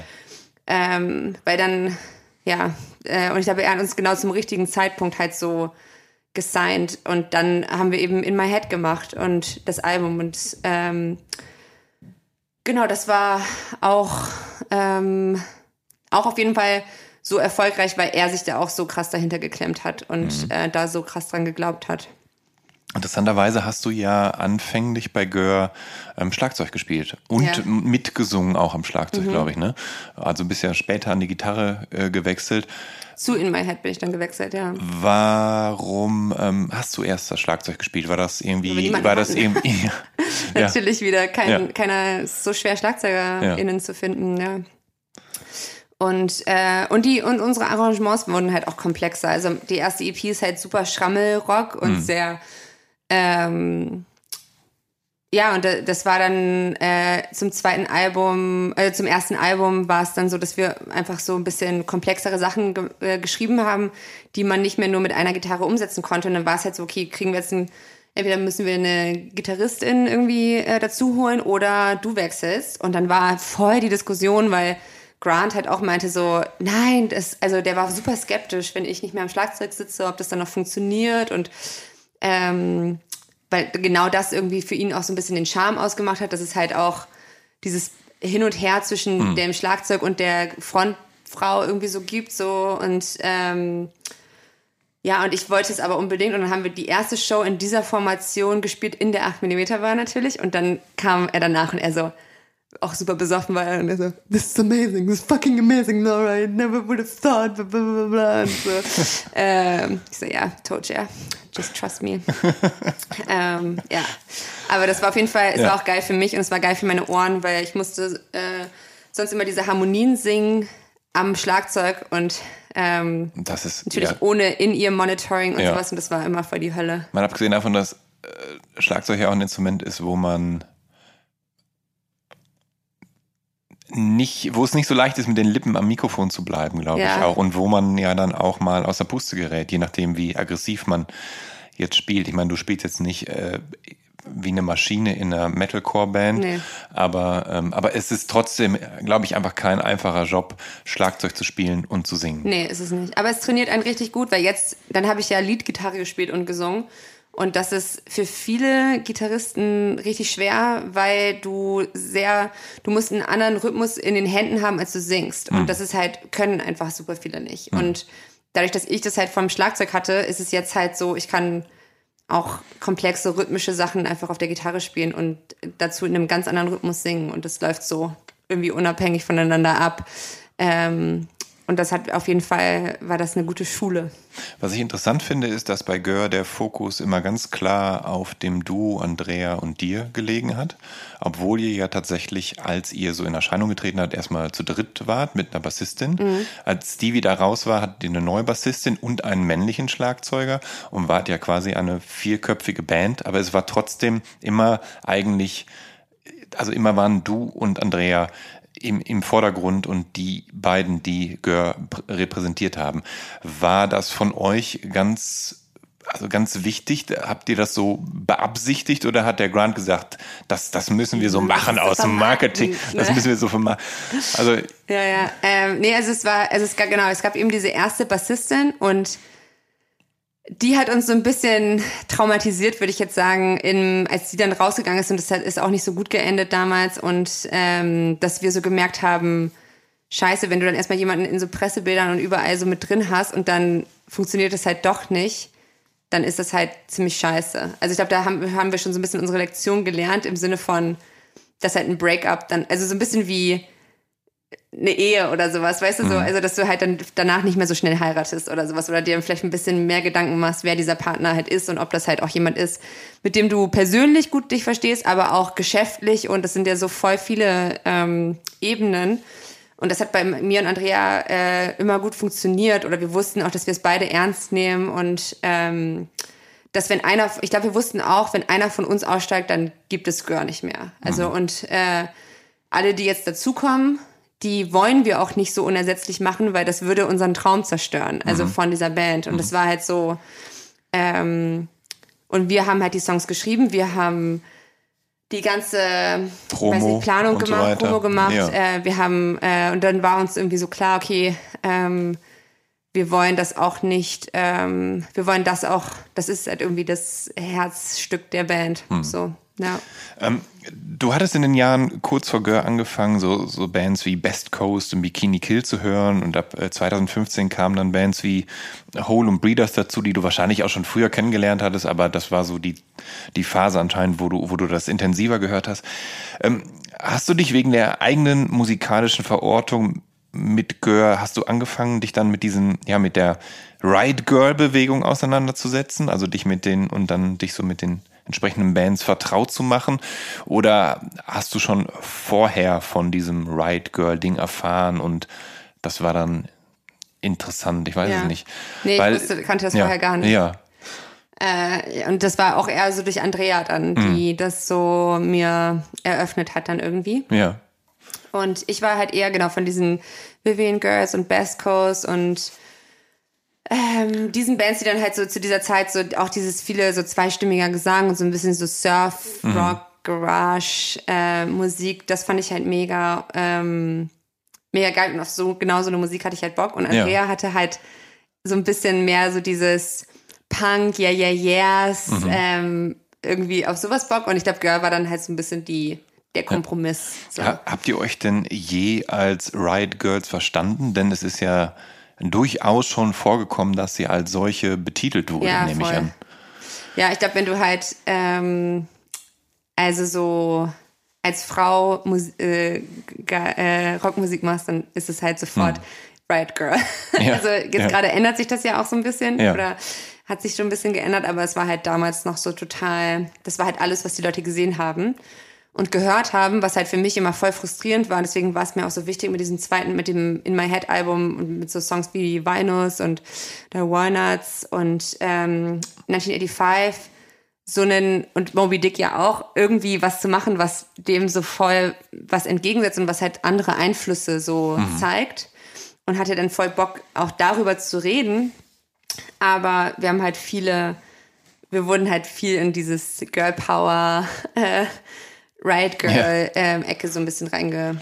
Ähm, und eben, und, steckt. und die, die Riot Girls sind ja ähm, wirklich explizit feministisch und politisch und von denen stammt ja auch so ein bisschen dieses Ding so, das Private ist politisch, also die Entscheidungen, die man privat trifft, sind letztendlich, haben die politische Auswirkungen, wenn man so will, haben sich ganz klar positioniert, haben ihre eigenen Fanzines gemacht äh, und so weiter, haben viel Sloganeering be betrieben. Ähm, und ähm, habt ihr euch je als politische Band gesehen oder, oder wolltet ihr gar nicht, also da, damit, darauf abgestempelt werden und, und, und dachtet euch, ey, wir sind einfach nur, keine Ja. Ahnung, eine, eine poppige Indie-Rock-Band. So, so, Ja. Ihr müsst jetzt nicht zu viel in uns hinter, hineininterpretieren. Also, dass ihr so ein bisschen da fast Voll. schon drunter gelitten habt, dass man euch alles Mögliche andichtet, dem ihr vielleicht gar nicht entsprecht oder entsprechen Ja. könnt. Ja, also ich glaube, wir waren, wir haben eine Band gegründet, weil wir beide Musik lieben und Musiknerds sind und Musikerinnen sind und nicht, weil wir politisch sind. Das auf jeden Fall. Ich glaube, ich würde aber auch nicht sagen, dass wir irgendwie unpolitisch sind. Ja, ja, also wir ja, sind ja, ja, ja. voll die politisch denkenden Menschen und irgendwie ähm, ja, finden das auch. Ähm, aber es ist nicht unsere, ich würde sagen, Hauptmotivation für die Band. Wo es ja bei Kathleen Hanna so war, die war halt, ähm, wie nennt man das so, äh, hier so Poetry Slammer oder der der so Gedichte eigentlich geschrieben hat, so auf so, hat halt so, ähm, ihre, ja, so, so Poems geschrieben und dann hat ihr irgendwann jemand gesagt, hey, wenn du willst, dass die Leute deinen Texten zuhören, dann musst du eine Band gründen, weil nur dann hören sie dir zu. Und deswegen hat sie angefangen, in einer Band zu spielen. Ne? Also sie, erst kam dieser, äh, dieses ähm, Aufklärerische und dann kam halt das als Medium oder als Mittel dazu. Und das war bei uns auf jeden Fall nicht so. Also das war andersrum. Ja. Ja. Ähm, idiotischerweise, und das hast du auch mal in einem, in einem Interview gesagt, äh, wurde die Musik eurer Band schon ganz oft als Girl Rock bezeichnet. Was soll denn das überhaupt sein? Also es ist doch, also bloß weil ihr Girls seid und Rock macht, ist das Girl Rock? Also es ist doch, das ist doch absurd, oder nicht? Ja, ja, ich glaube, ja, ich finde es Ja. auch absurd. Also ich glaube, viele, vielen Menschen ist dann halt so, dass sie da eine Frau sehen mit einer Gitarre, dann können die auch gar nichts anderes mehr sehen und hören, sondern sehen nur noch das und die können dann gar nicht mehr hinhören, habe ich so das Gefühl. Aber ich Ja. merke auch, dass sich das ändert. Also ich finde, dass es damals noch ähm, schlimmer war als heute, finde ich. Hm. Dass sich da jetzt gerade schon viel tut, so dass dieser ganze Diskurs halt irgendwie auch Früchte trägt, glaube ich. Ja. Und äh, ja. Die ganze Flinter-Bewegung, die Genau. musikalische. Ja, Ja.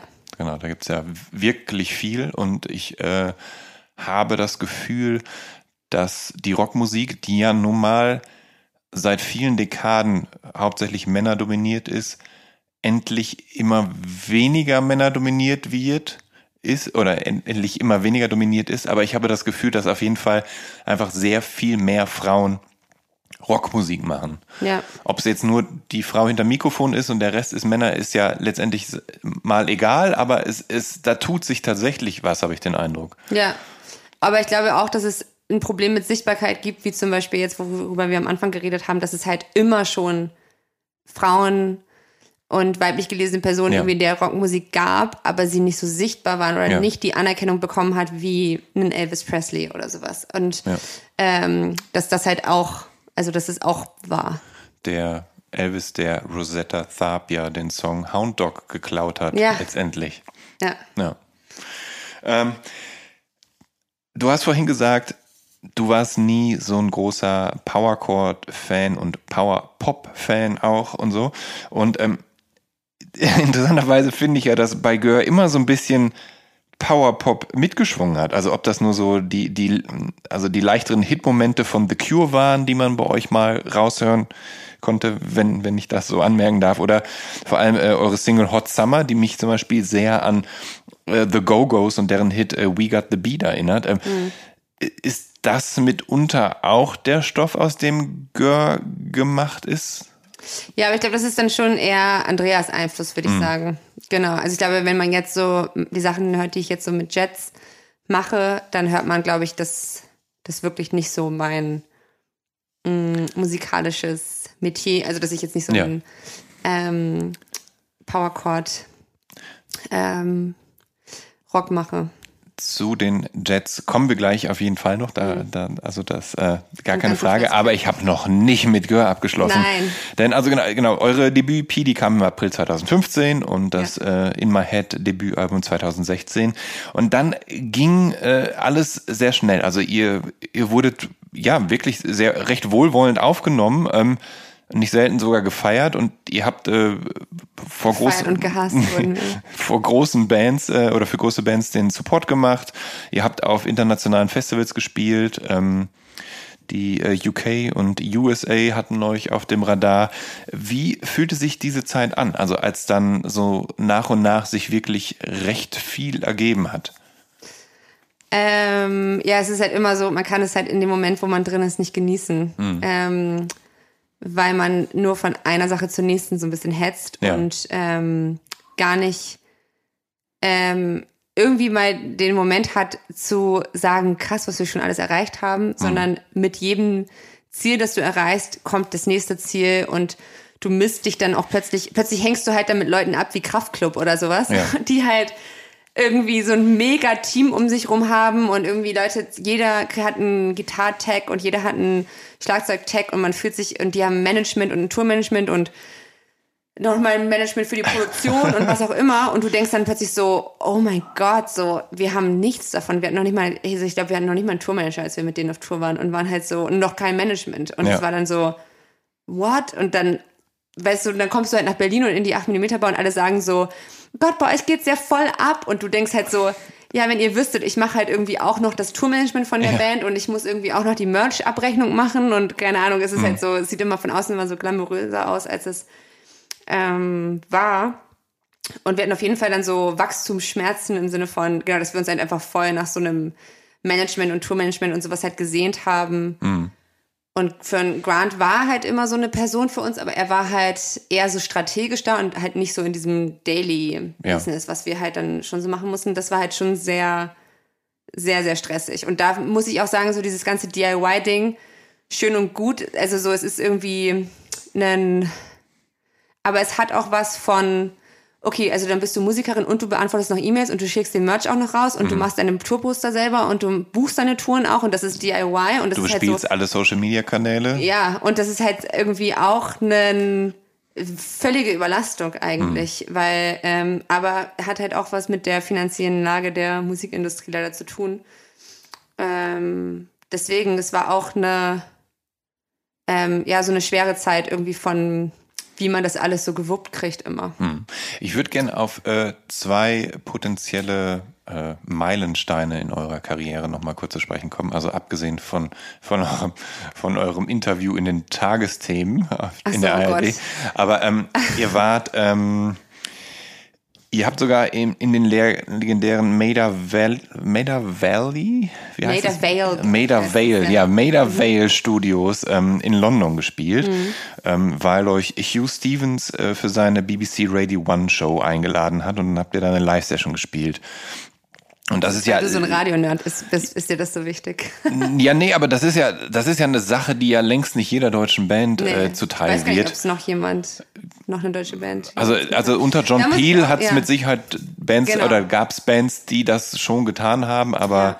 aber jetzt, wenn ich so. Genau, und dann in der Zeit habe ich mich auch so krass darüber aufgeregt, weil ich dachte so, okay, nichts gegen irgendwie Isolation, die, äh, Isolation Berlin und die Nerven oder solchen Bands, aber ich schwöre euch, wenn ja. die da gespielt hätten, die, der Feuilleton wäre voll gewesen von, das ist das neue deutsche Popwunder und der Pop-Export und mhm. keine Ahnung was. Und wir waren halt Girl Rock. und, und, ich hatte halt das Gefühl so, also ja. äh, da, wir wurden halt wirklich in Amerika und England musikalisch ernst genommen und hier finde ich nicht. Ja. Und das war, ähm, ja, deswegen hat es sich für uns immer mega geil angefühlt, da zu spielen. Mhm. Und alles Geld, was wir in Deutschland verdient haben bei so Kraftclub-Touren, mhm. haben wir halt reingesteckt, um durch England zu touren. Und äh, irgendwie, ähm, weil das hat sich natürlich nie gerechnet, äh, da zu spielen. Ja. ähm, aber war halt für uns so Herzenssache und das, also ja, ähm, die, die Presse und die auch teilweise das Publikum hat sich sehr, hat uns musikalisch irgendwie sehr ernst genommen, was sich richtig gut angeführt hat. Kannst du dich denn, kannst du dich noch an den Tag erinnern, als ihr da in diesem Studio dann wart? War das, war das gut? War das ein ja, so, es war voll gut. also so, hat sich das ja. besonders angefühlt? Ja, ja, ja, schon. Also ich glaube auch, weil wir unser, genau, vom Label, der Grandbox ist ja auch Brite und der hat uns ja. auf jeden Fall ich, äh, ordentlich eingehypt. Und ich habe auch die John Peel-Doku, den dieses Buch gelesen auf dem, auf der Fähre dahin nach ja. England. Also wir haben uns auch schon ordentlich äh, aufgehypt damit und ähm, hatten da ja, glaube ich, auch so ein Filmteam dabei von Puls, BR. Die haben halt Andrea immer geliebt, weil sie aus, Engl aus äh, Nürnberg kommt. Deswegen, der BR hat uns, ja. glaube ich, egal wo wir waren, war irgendwie immer der BR dabei. Der bayerische Rundfunk. So. Servus. Und äh, der war echt immer beim South by waren die dabei, Wälder Well, die haben nicht, die fanden es saugeil. So, oh ne, Franken ist hier im Melder Well Studio. Und, äh, so hat mich der NDR leider nie unterstützt, aber ähm, jetzt kam letztens ein Play of Enjoy Radio, vielleicht kommt das noch. Ja. Und ähm, der andere Meilenstein ist, ihr habt, ähm, also Kraftclub haben wir ja erwähnt. Skater Skater gecovert in den Made Away Studios. Nein. Ja, ähm, kann man glaube ich auch irgendwo hören. Und ähm, das war nämlich mein, so mein, auf meinen äh, Mist ist es gewachsen. Und ähm, ja, ich wollte so einen richtigen Baller-Move bringen, ne? Ja. Und dann haben wir Hater Skater gecovert. Was er ja öfter mal live gecovert hat. Genau. Ja, ja. Und dann dachte ich jetzt, Größenwahnsinn, machen wir es auch hier. Habt, und, ihr, ja. habt ihr übrigens mit der Band Kadaver aus Berlin gemeint, die den Song auch ah, schon gecovert haben? Oder regelmäßig so eins zu eins gecovert. Äh, mehr so. Mehr, wir sind ja. näher rangekommen. Bei uns war es ja mehr so eine ein bisschen schrammeligere Version. Zerstörungsorgie. Genau, Zerstörung. ähm, aber genau, Kraftclub hatten wir erwähnt und ähm, da hattet ihr Was das. ist der zweite Meilenstein unserer Karriere? Ja, das ist das, also da, ich, das Kraftclub-Konzert in der Ausverkauf im Wuhlheide vor 17.000 Menschen zu spielen. Ja, okay, stimmt. Also das ist schon, ja. ist ja schon nicht ohne. Und oh mein Gott. was euch als Band ja auszeichnet, ist, dass ihr halt, ihr seid lustig. Ihr habt viel Humor, ihr habt viel Selbstironie und das kommt ja. dann gerade in euren Ansagen. Wie die Ärzte. Die einzige deutsche ja. ja. ja. Und, und äh, genau, und das kommt dann halt bei euren Ansagen auch immer gut durch und so. Aber ganz ehrlich, wenn ich dann plötzlich vor 17.000 Leuten in der Wuhlheide stehen würde, ja. da würde ich also das vielleicht gar nicht mehr gebacken kriegen. Aber du musst dir das so vorstellen, ja. dieser ganze Tag ist schon so absurd, dass du ja. irgendwann auch, du, also weil das ist ja nicht so, also das läuft ja auch nie glatt, sowas. Also diese, du denkst halt, du spielst in der Wuhlheide, ne? Und dann kommen wir da hin. Äh, erstmal so irgendwie pünktlich natürlich, wie immer. Wir sind immer pünktlich, war heute auch pünktlich bei Jan Schwarzkamp. Und ähm, genau, äh, und dann ja, Soundcheck wird nach hinten verschoben, wird nach hinten verschoben, wird nach hinten verschoben. Du denkst, das ist jetzt der krasseste Aufschritt hier meiner Karriere und ich krieg jetzt, also am Ende wie zehn Minuten oder was, ne? Und dann kommen wir auf die Bühne zum Aufbauen, werden nur angeschrien von allen Leuten die ganze Zeit. Nur, also wirklich so, wir stehen immer im Weg, wir waren immer irgendwie, also am besten wären wir gar nicht da gewesen. Und äh, mussten aufbauen. Ich schwör's dir, es war vielleicht ein Meter Bühne, den wir hatten oder so, oder anderthalb Meter. Also es war, diese ganze Bühne war voller Kraftclub, Pyrotechnik, was auch immer. Und wir hatten so anderthalb Meter, mussten, wir konnten uns in einer Reihe aufstellen. Du ne? Also so. Schlagzeug, Ja. ähm, ich, Andrea und Bass. Ja. Ähm, und das war halt so, haben wir es halt irgendwie versucht, hatten wirklich ungelogen zehn Minuten vielleicht Soundcheck. Und das kommt dir alles schon so Banane vor, dass du halt so, dann, du nimmst das halt nicht so ernst oder du weißt ja auch, dass es alles irgendwie, ähm, ich glaube, vielleicht wirst, wirst du irgendwann ein bisschen bekloppt im Kopf, wenn du halt wirklich die, der Hauptactor bist, für den Ja. da alles hingestellt wird und was auch immer, aber das waren wir ja nicht. Ja. Wir waren halt, äh, haben das ja auch selber gemacht. Also äh, zu dem Zeitpunkt hatten wir dann schon irgendwie einen Fahrer, aber es war halt auch ein Kumpel von uns, der halt Mhm. jetzt nicht irgendwie ein ausgebildeter oder mit irgendwelchen äh, Bands schon Tourmanagement wirklich gemacht hat. Und ähm, ja, das war halt auch alles, auch immer alles lustig. Das, es war Ja. immer alles lustig und absurd. Und jedes Mal war es so, also so, was ist das? Ja. ja. Ähm, ich, ich weiß nicht, ob, also du musst sagen, ob man das als, als äh, dritten Meilenstein betrachten kann. Wobei, ähm, ach, weißt du was, da möchte ich noch gar nicht drauf zu sprechen kommen. Eigentlich möchte ich erstmal darauf zu sprechen kommen, dass ihr äh, zuletzt noch eine EP veröffentlicht hattet, 2019, die She Says EP. Äh, sieben Songs. Ich habe fast das Gefühl, das hätte ein zweites Album werden Ja, können. und, Album werden. und dann fehlte vielleicht die Zeit. Ja, das ist ja auch leider so ein bisschen the sad chapter, würde ich sagen, Ja. von der Girl-Geschichte. Ja.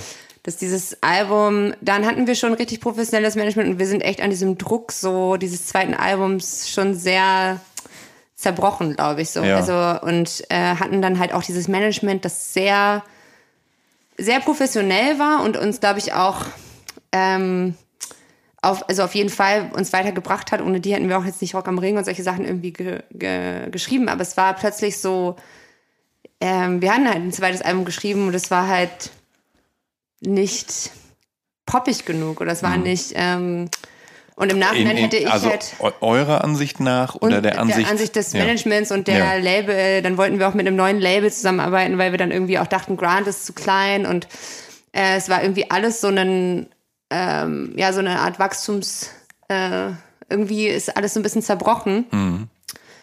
Und äh, das war auf jeden Fall, also wenn ich jetzt so zurückgucke, war das so, ähm, hätte ich uns damals, glaube ich, einfach gesagt, bringt es einfach raus, wenn, wenn das eure Songs sind und dann Ja. äh, ist auch egal. Also man kann auch auf, man kann auch irgendwie glücklich sein. Ähm, also eine Band, genau, ich glaube, das Ding ist halt, wenn du ein Album machst und das, also eine EP machst, die läuft okay, dann läuft das Album noch besser. Dann musst du, also du willst ja immer weiter, also immer noch was draufsetzen.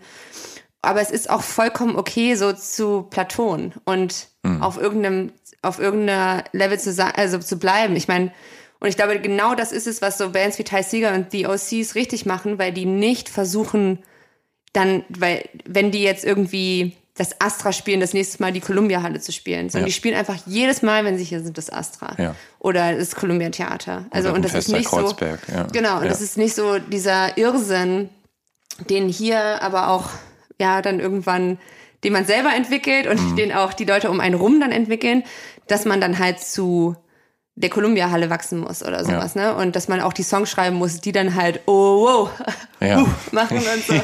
Ja. äh, und diese Hooks haben und das, ähm, ja, Es ist, es ist halt eine wahnsinnige Diskrepanz, ne? Also du müsstest, um als Band von der Band leben zu können, müsstest du theoretisch diese großen Läden spielen, aber die Band, die ihr mit Gehörnummer seid, seid ihr eigentlich eine Band, die in einen kleinen Club gehört, Ja. die da gut aufgehoben ist und so und dann, wo es ja keine Arena braucht. Ja. Also es ist halt Aber wir schon. haben auch die Arenas auch gut, gut finde ich, trotzdem Ja. Mhm.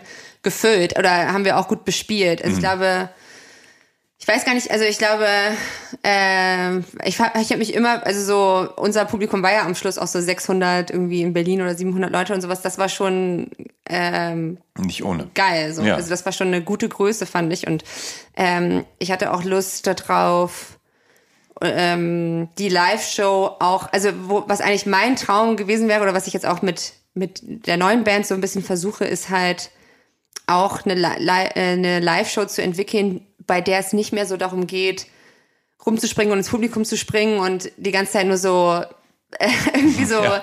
Action auf der Bühne zu machen, sondern dass es halt äh, auch anders von was anderem lebt, musikalisch und irgendwie auch so dramaturgisch und lichttechnisch und äh, visualmäßig. Und ich glaube, dass das auch, ähm, wir waren so ein bisschen ziellos. Ich glaube, wir waren beide so ein bisschen tired auch von dieser Rolle von, auf, wie bei jeder Show musste Andrea am Ende ins Publikum springen und ich musste das mal, es war irgendwie, Ja. plötzlich war's, hat sich angefühlt wie so ein, ich muss jetzt äh, so ein Laura Lee spielen. Ja, so, ein- so, ein- und so, ein- so ein einstudierter Ablauf, der Ja. immer reproduziert werden muss und irgendwann aber dann auch überhaupt keinen Spaß mehr macht. Genau. Ja, ja. Und dann war halt entweder man äh, definiert sich dann neu, das ist aber schwer auch, weil man, dann müssen sich ja auch beide gleich neu definieren wollen. Oder man ähm, hört dann halt erstmal auf. Und dann war halt bei uns eher so ähm, auch eine sehr mega schwere Entscheidung, weil wir, das war jetzt nicht so, äh, bei uns voll viel auch diese Band bedeutet hat. Ähm, aber es war einfach, ähm, irgendwann sind wir zum Schluss gekommen, dass es irgendwie besser ist, wenn wir, dass das gerade das ist, was uns irgendwie nicht glücklich macht. Ja. Bevor wir mit dem Kapitel Gör abschließen, ähm, gibt es trotzdem noch zwei Sachen, die ich ganz gerne erwähnen möchte. Eine, ein, ein schönes Ding, was so um diese She Says EP passiert ist, ist eben äh, der Song äh, Zu spät. Da gab es ein Video zu und in dem spielt interessanter bzw. ironischerweise ja Bela B. mit. Und der hatte mit Die Ärzte ja selber ein- eine Hitsingle, der, die zu spät hieß. Ähm, war das, äh, war das klar, dass war sie ihn da einfach. gewollt, das war reiner Zufall. Ja. ja. Aber wie, wie war das denn so? Also habt ihr, habt, ihr habt ihn dann Wir haben ihn gleich natürlich. bei Instagram geschrieben. Ja. Also es war wirklich so Ja. unbeholfen, weil wir dachten, wie lustig wäre es, wenn in unserem Song zu spät, also erstmal haben wir uns super geschämt, den so zu nennen und dann dachten wir, okay, wenn wir ihn so nennen, dann wäre es doch geil, wenn Bela B. im Video mitspielt. Und dann hat es halt auch geklappt, weil der es halt geil fand, dass er diesen Damian oder wie der heißt, da von Radio 1 heißt er doch, glaube ich, dieser diese Call-In-Sendung Dorian, wie heißt Also der? Domian. Domian, genau. Äh, den halt nachzuspielen, das war ja nicht so ein bisschen das, die Idee von dem Video und das Set da so nachzubauen und so und ähm, das fand er irgendwie lustig und der fand uns auch, der war auch mal beim Konzert und fand uns auch, glaube ich, cool, hat auch immer unsere Platten gekauft. Da haben wir mit ihm geredet, aber es war auch so ein volles Fangespräch, weil wir natürlich Ja. ähm, genau, und das war, es war mega. Er war aber auch so, auch so ein Moment wieder so, weißt du, ich meine, dann Bela B, der denkt dann halt auch, dass wir so ein bisschen professionell vielleicht sind, ne? Aber dann kommen wir halt an, Andrea und ich und halt mein Freund damals, der halt die Kamera gemacht hat. Oder nee, oder genau, und äh, ein Kameramann und mein Freund, zu viert waren wir. Und der war halt, glaube ich, echt so ein bisschen geschockt, dass da halt nicht so ein Make-up-Team und irgendwie ein Regisseur und weißt du so, und Ja. wir haben das halt alles gemacht und haben halt die Tapete da aufgehangen und äh, haben halt, ähm, und dann haben wir ihn aber geschminkt, übrigens haben wir ihn abgepudert. Ähm, also, ja, das zum Thema The True Spirit of DIY. It's girl. Aber es, es gab dann eine etwas größere Produktion, an der ihr dann äh, auch äh, teilnehmen durftet. Und zwar gab es 2020 eine äh, ZDF-ORF-Koproduktion namens Nicht tot zu kriegen. Oh mein Gott. Und äh, da habt ihr einige Songs äh, für komponiert und die hat dann äh, die große deutsche Schauspielerin Iris Berben interpretiert. Und äh, Ja. ihr taucht auch in dem Film auf und spielt die Songs mit Iris Berben. Jetzt bitte klär mich doch mal ganz kurz auf, wie es dazu kommen konnte. Eigentlich ja, Ja. eine komplett absurde Geschichte. Voll absurd. Es war durch unseren ähm, Anwalt, ähm, Andy, der auch irgendwie so, der halt uns immer beraten hat, auch als wir noch kein Management hatten, war, war der so unser Berater, wenn es immer so um so Verträge ging. Und das war auch immer richtig gut, dass wir so, das kann ich jeder Band irgendwie ans Herz legen, ähm, sich das Geld auch in die Hand zu nehmen und so eine Verträge und äh, sowas mal checken zu lassen. Und äh, das hat er von Anfang an für uns gemacht, weil wir auch immer, also schon früh unsere Sachen irgendwie auch in Filmen auch immer so verwendet wurden. Und das ist eigentlich das, wo du als Band immer so ein bisschen Geld auch verdienst. Ja. Die Und- Lizenzierung. Genau, die Ja. Lizenzierung. Das ist eigentlich das. Und live äh, ist, wenn das funktioniert, dann äh, musst du auch nicht ein, äh, eine kolumbiale, glaube ich, immer so unbedingt spielen. Dann geht das schon. Mhm.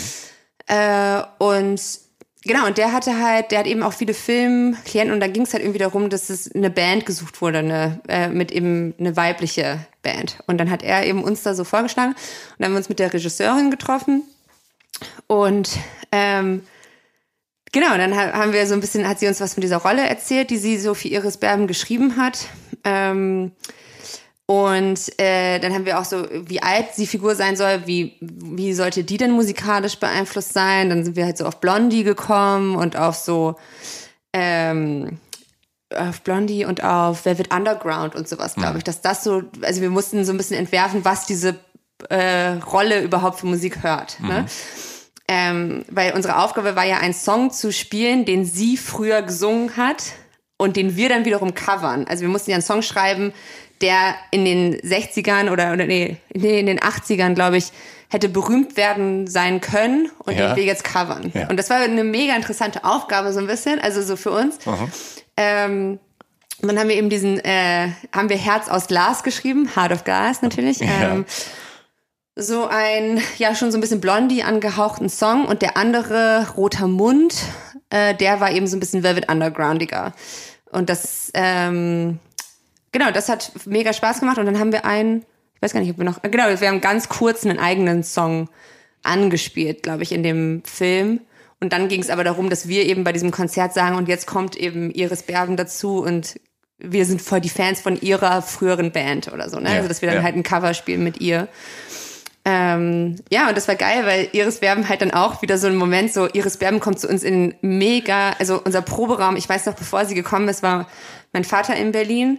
Und ich meine so, Papa, wir müssen im Proberaum, wir müssen den halt irgendwie gar nicht mal aufräumen, sondern einfach nur cool machen, weil ja. unser Proberaum war halt eher so ein Lager. Also es gibt, ich glaube, ich meine These ist auch, naja, okay, das stimmt nicht ganz. Also so, je aufgeräumter so ein Proberaum und so, je cooler aussieht, desto weiß nicht, weniger spielt die Band live, glaube ich auch manchmal. Aber unser Proberaum war halt einfach eher so, ja, ist halt nicht so ein Funktional. Geiler, ja, geiler Proberaum, wo so geile Lampen hängen und ja. Tourposter und ja. was auch immer, sondern das war halt, äh, das war einfach, wir hatten dafür nie Zeit und äh, nie einen Kopf. Und dann, ich wusste aber, wenn Iris Berben und diese Regisseurin jetzt hier reinkommen, dann wollen die einen Proberaum sehen oder ja. dann wollen die auch so ein Gefühl haben von so einer Band. Und dann habe ich ja mit meinem Vater so diesen ganzen Proberaum so umgestaltet und haben halt so irgendwie Lampen da aufgehangen und die ganzen Poster, die rumlagen von unseren Shows, überall aufgehangen, das so ein bisschen gemütlich gemacht. Und dann kam halt äh, Iris Berben in unseren Proberaum und dann haben wir auch so ein so ein, so ein Sessel gekauft mit so einer Couch und so einem Aschenbecher, das ist halt so cool aussah. und das so hingestellt. Und äh, dann hat sie sich sofort so die, die ähm, ja, wir hatten noch über Teppiche und dann hat sie sich sofort die Schuhe ausgezogen. War so, es ist so gemütlich hier. Und dann war ich so, wenn du wüsstest, wie es hier vorher aussah. Mm. Ja, und dann haben wir ihr halt die Songs vorgespielt und sie ist einfach so ein krasser Profi. Also erstmal so eine ähm, ich finde die, ich bin voll der Fan von ihr. Also mhm. jetzt, wo wir mit ihr zusammengearbeitet haben, weil sie so, ähm, ich finde es richtig geil, dass sie sofort gesagt hat, weil sie wusste, sie ist einfach, sie ist viel berühmter als wir und ähm, hat natürlich auch diesen, weißt du, dieses Alt, diesen Altersvorsprung im mhm. Sinne von, dass man halt auch sehr viel Respekt für ihr hat und sie hat das sofort so weggenommen, indem sie halt gesagt hat, ähm, hey, wenn ihr seid hier, ihr seid die Profis auf diesem Metier und ich bin so gut geworden, wie ich bin, weil äh, ich mit Kritik umgehen kann. Also bitte sagt mir, was ich machen soll. Mhm. Und das ist halt mega stark, dass sie sowas, dass sie ja. so da reingegangen ist mit ja. dieser Einstellung und uns so ernst genommen hat und äh, dadurch, weil ich meine, sonst hätte ich mich nie getraut, ihr zu sagen, kannst du es mal anders singen mhm. oder was auch ja. immer, ne? Oder so ist es, so ist es nicht richtig. Und ähm, dadurch hat sie es halt, dadurch ist es halt, ja, sie hat recht, dadurch ist sie so gut geworden, wie sie mhm. ist, weil sie das eben kann. Und ich glaube, da also kon äh, konnten wir voll viel von lernen. Und ähm, ja, also war auf jeden Fall eine mega geile Erfahrung. Ja, das, das, äh, das klingt wirklich sehr interessant. Ähm, also da könnt ihr euch glücklich schätzen, das noch äh, irgendwie mitgenommen zu haben als, als vorerst Abschluss, wenn ja, man voll. so Das war auch so ein bisschen ja. dann der ja. ähm, das große Finale. Nee, das große Finale war der Strokes Support, würde ich sagen. Der kam, glaube ich, noch danach oder kurz dazu. So in der in der ähm, ausverkauften Columbia Halle. Genau. Ja. Und das kam dann nämlich auch noch und da wussten wir auch, das wird jetzt erstmal die letzte Show sein. Mhm. Und das war halt auch perfekt, perfekte ähm, letzte Show. Prima. Ja. Ähm, Jetzt haken wir das Kapitel Gör aber mal ab und jetzt widmen wir uns mal dem, äh, was du jetzt machst. Denn im Dezember 2021, da hast du mit Laura Lee and the Jets und Jets äh, ist französisch für Weggeworfenes. Jeté, ja, das hat, ja. hat Grant herausgefunden, ja. wusste es auch nicht. Ähm, aber ja, wahrscheinlich äh, hast du ein äh, aus den Jets, also wie es gibt ja auch Benny and the Jets, den Song von Elton John, hast du ja. das dann quasi ja, ich dachte auch irgendwie an so Flugzeuge und das ja. dann halt so anders geschrieben. Ja. ähm, Aber ich finde die Erklärung gut, deswegen weg die Throwaways und das ist so eine Gang aus so ähm, aus, äh, aus irgendwie Leuten, die sonst keinen Platz haben, ist. Das, das resoniert auf jeden Fall mit mir. Und ähm, genau, du hast das Album Wasteland veröffentlicht. Ähm, und äh, was war dein Ziel? Was wolltest du mit der Platte erreichen? Äh, was wolltest du mit deinen neuen MitmusikerInnen erschaffen? Ähm, das ist jetzt sehr allgemein ja, gefragt. Ja, ja. Ähm, ja, also ich wollte auf jeden Fall ähm, ja, ich wollte irgendwie äh, Songs, also so arrangieren, die wir halt bei Görg jetzt irgendwie nicht so einen Platz hatten oder hätten. Ähm, und ja, es war schon in der Zeit so irgendwie auch Selbsthilfe, dieses Album einfach zu machen, mhm. weil das halt ähm, 2020 aufgenommen und also 2019, 20 und ich glaube, vieles von was in die Platte eingeflossen ist, ist auch dieser Trennungsschmerz über Gör und über so dieser bisschen Ziellosigkeit und diesem auch traurigen Gefühl darüber. Und das halt umzusetzen in, also musikalisch war halt für mich gar nicht mal so Konzept, sondern einfach lebenswichtig und ähm, ein Anker, was ich einfach brauchte, irgendwie, um äh, durch die Tage zu kommen. Und äh, und auch, äh, deswegen gibt es, glaube ich, so sehr traurige und, ähm, weiß nicht, aggressive Momente irgendwie auf dem Album, aber mhm. auch so sehr versöhnliche und positive Momente. Und mh, mm, aber es war auf jeden Fall, ich wollte musikalisch war es natürlich geil. Ähm, ich wollte ein bisschen was, was heißt, anspruchsvolleres erschaffen, aber ich wollte mich schon challengen mit äh, den Arrangements und ähm, den, ja, was ich, was ich so einfach äh, vom Songwriting ähm, eine Schippe drauflegen oder mhm. sowas, als ich es bisher, ich, man will ja immer irgendwie dann noch besser werden da drin und das ist auf jeden Fall mein Anspruch. Und da war es halt auch voll geil mit neuen Leuten, also weil ich immer mit Andrea geschrieben habe und plötzlich mit anderen Leuten zu schreiben und die ähm, bringen halt irgendwas also in diese Songs rein, was ich sonst gar nicht äh, hätte spielen können oder auch mhm. vom Schlagzeug her. Ich habe ja sonst auch eigentlich immer alle Schlagzeugbeats bei Gör gespielt und eingespielt. Und dann, ich wollte halt, ich habe der Eilish gesagt, die, ähm, ich meinte so, hey, ich will, dass du hier Beats ja, eure spielst. Schlagzeugerin. Genau, unsere ja, Schlagzeugerin. Ja, ja. Ich will, dass du hier Beats spielst, die ich nicht spielen kann, mhm. wo ich zu meinem Schlagzeuglehrer oder irgendwo hingehen will und sagen will, ich will das spielen, was mhm. da ist oder so. Also bitte so, hau halt, das sind halt so die Demos, die ich habe, aber hau da halt irgendwas drauf. Also was mhm. halt komplexer ist und ähm, genau, und woran ich, also es ist irgendwie fast geil, wenn du, ich meine, ich bin immer noch eine Songwriterin, aber ich bin trotzdem, glaube ich, musikalisch fast die, die unterlegenste in dieser Band. Mhm. Und das ist halt voll das geile Gefühl.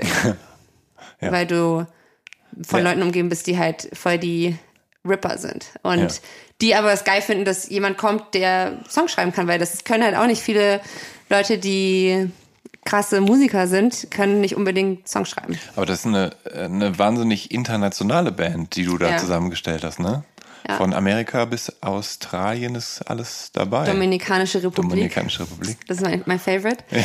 Ähm, ja, jetzt haben wir auch eine Franzosin, die mit uns nach äh, Amerika kommt am Schlagzeug ähm, noch ein Neuseeländer, der auch jetzt mit uns im Lido gespielt hat an der äh, Gitarre und am Schlagzeug. Also es wächst ja auch so ein bisschen, weil ja. ich das auch so offen halten will, dass es eigentlich so eine, dass ich irgendwie mit Berliner MusikerInnen kooperieren kann und ja. ähm, schreiben kann. Und äh, ja.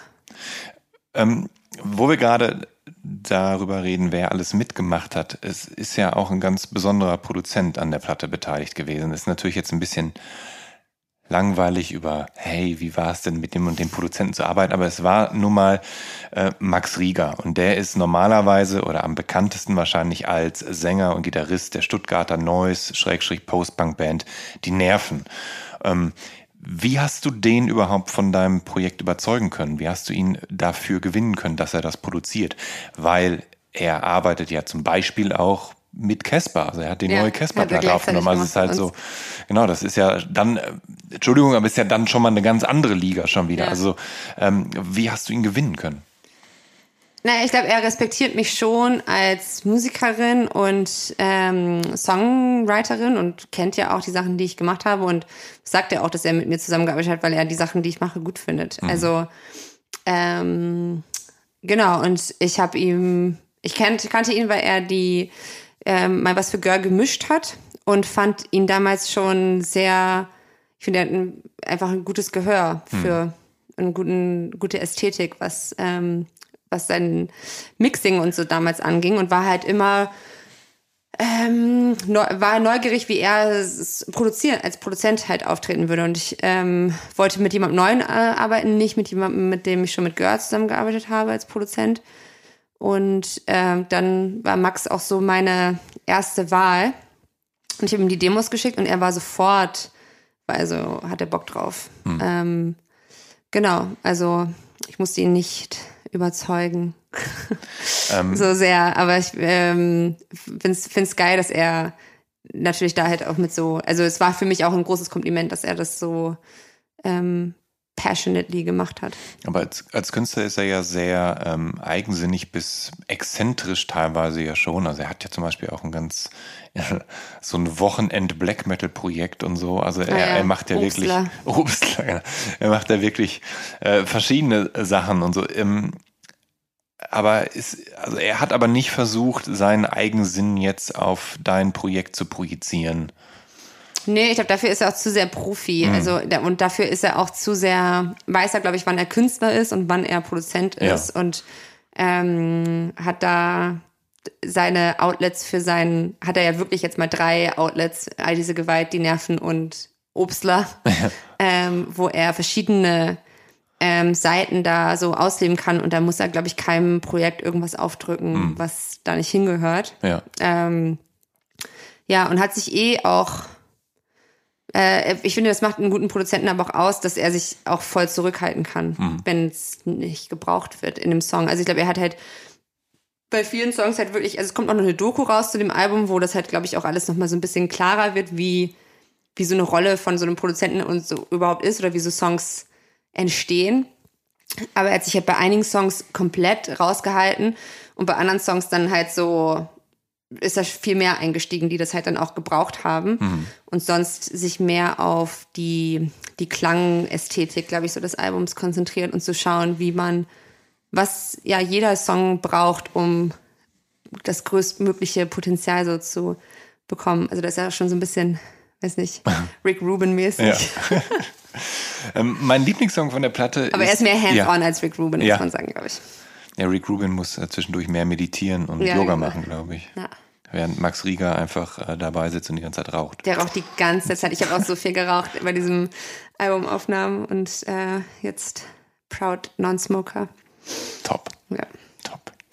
Ähm, mein Lieblingssong von der Platte ist äh, Caterpillar. Und das oh. ist ja so, so ein, ja, ein Shoegaze-Song, aber mit so einem deutlichen Krautrock, Motorik Groove. Ähm, ist Krautrock, also gerade so eine Band wie Neu zum Beispiel, ist das so eine Sache, in die du dich äh, reingefuchst hast, weil du mal sowas machen willst? Oder ist es einfach Zufall, dass der Song so klingt, wie er klingt?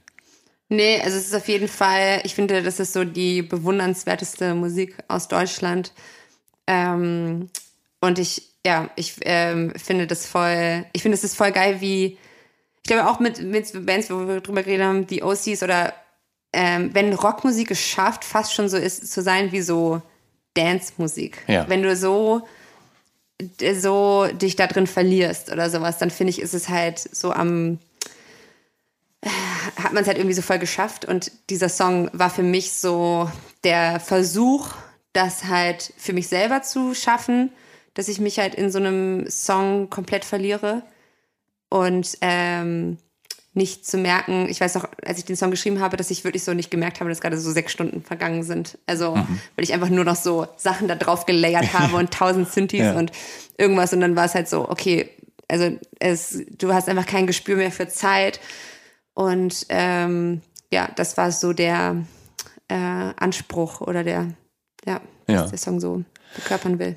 Ähm, auf der Platte ist auch ein Song namens äh, Absolut und der ist auf Deutsch gesungen, also im, im Gegensatz zu all den anderen äh, Stücken. Und es ist ein, ein zweifelndes Stück über Paarbeziehungen. Äh, aber auch bei, bei Gör gab es immer wieder ähm, deutschsprachige Songs oder eben sogar auch teilweise die gleichen Songs in verschiedenen Sprachversionen, also Walnuss und Walnuts und so. Äh, in welcher Sprache fühlst du dich denn wohler beim Texten und Singen? Es ist irgendwie so unterschiedlich, also es kommt immer äh, auch so, was der Song braucht, so ein bisschen. Also wenn zum Beispiel bei Caterpillar hätte ich da jetzt versucht, einen deutschen Text zu schreiben, hätte es einfach nicht, für mich nicht funktioniert. Also es wäre, hm. und ich wusste aber absolut, dass, dass der Song einen deutschen Text braucht. Und das ist so der, das ist der so verlangt irgendwie. Und ähm, dann fällt es mir auch leicht, auf Deutsch zu schreiben. Ähm, aber es ist für mich eh, also Musik ist für mich so intuitiv, ähm, dass ich da keine, ja, so eine Kopfbegründung geben kann, sondern hm. es ist alles richtig, also ich bin sonst ein mega verkopfter Mensch, aber nicht bei Musik. Also ja. es ist so, kommt alles vom Gefühl und es ist auch manchmal dann schwer, wenn ich mit jemandem wie Max Rieger, also auch in dieser Doku, kommt das so raus, dass er mich dann manchmal fragt, warum ist das da jetzt oder sowas. Und ich weiß, es, es, also es muss da halt hin. Ich spüre das halt, dass es da hin muss oder sowas. Oder was soll dieser Teil oder irgendwie solche Fragen oder sowas ja. dann mehr so hat. Und der mehr so analytisch rangeht. Ja. Und ähm, ja, das ist irgendwie bei mir ähm, gar nicht so. Ähm. ähm die Platte Wasteland, die verarbeitet ähm, die Zeit im Lockdown auch und ähm, während der Pandemie und, und den Mangel an Möglichkeiten und die Schwierigkeiten eben auch Menschen zu treffen oder zu daten. Ähm, und äh, jetzt ist die Platte raus. Hast du das Gefühl, dass sich irgendwas verändert hat, dass du ähm, diese, diese Zeitspanne jetzt so ein bisschen abhaken konntest? Oder fühlt sich gar nichts anders an, weil wir letztendlich ja auch immer ja. noch in ähnlichen Verhältnissen sind gerade? Es fühlt sich nicht so viel anders an. Ja. Also es ist wirklich, es ist ja echt so ähm, schon wieder in Variante 5 und ähm, ja, was sich halt verändert ist, dass man vielleicht immer mehr einen Weg dafür findet, damit umzugehen. Aber ich muss halt auch sagen, äh, dass es mich, ja, ich bin ein sehr, ähm, ein sehr sozialer Mensch und ich brauche irgendwie so viele Menschen um mich rum und auch, ich brauche auch Menschen zum Musik machen. Ich kann nicht so Max Rieger mäßig so ein All diese Gewalt-Album mhm. komplett alleine machen. Das ja. wäre für mich ähm, der absolute Horror. Also, und äh, ich brauche so, ich bin einfach jemand, der in Bands spielt und schon immer in Bands gespielt hat und ich liebe Bands. Das ist so für mich wie eine Familie. Also, mhm. ähm, dass man zusammen ein Song, also für, wenn ich einen Song, also ich habe dann ja meistens irgendwie ein Gerüst, ein Songgerüst oder ein Skelett, nenne ich es dann meistens, und dann irgendwie so was ich dann an die Band schicke. Und wenn die dann zum ersten Mal den mit mir spielen, das ist so äh, jedes Mal wieder so voll der, also ich könnte danach so heulen, weil ich es so schön finde. Das ist halt so, weil jeder bringt so ein bisschen was dazu. Und das ist für mich das beste Kompliment, wenn jemand anderes seine Idee noch auf diesen, diesem Song so gibt und der Song dadurch besser wird oder für mich schöner wird. Und so ist es so äh, voll der magische Moment. Und ähm, das hat halt diese Pandemie schon sehr schwierig gemacht und für uns auch sehr schwierig gemacht, das Album überhaupt zu schreiben, weil am Anfang dachte man ja auch, man wusste ja überhaupt nicht, wie man damit umgehen sollte. Und es war, wir konnten gar nicht so zu viert mehr in einem Raum sein.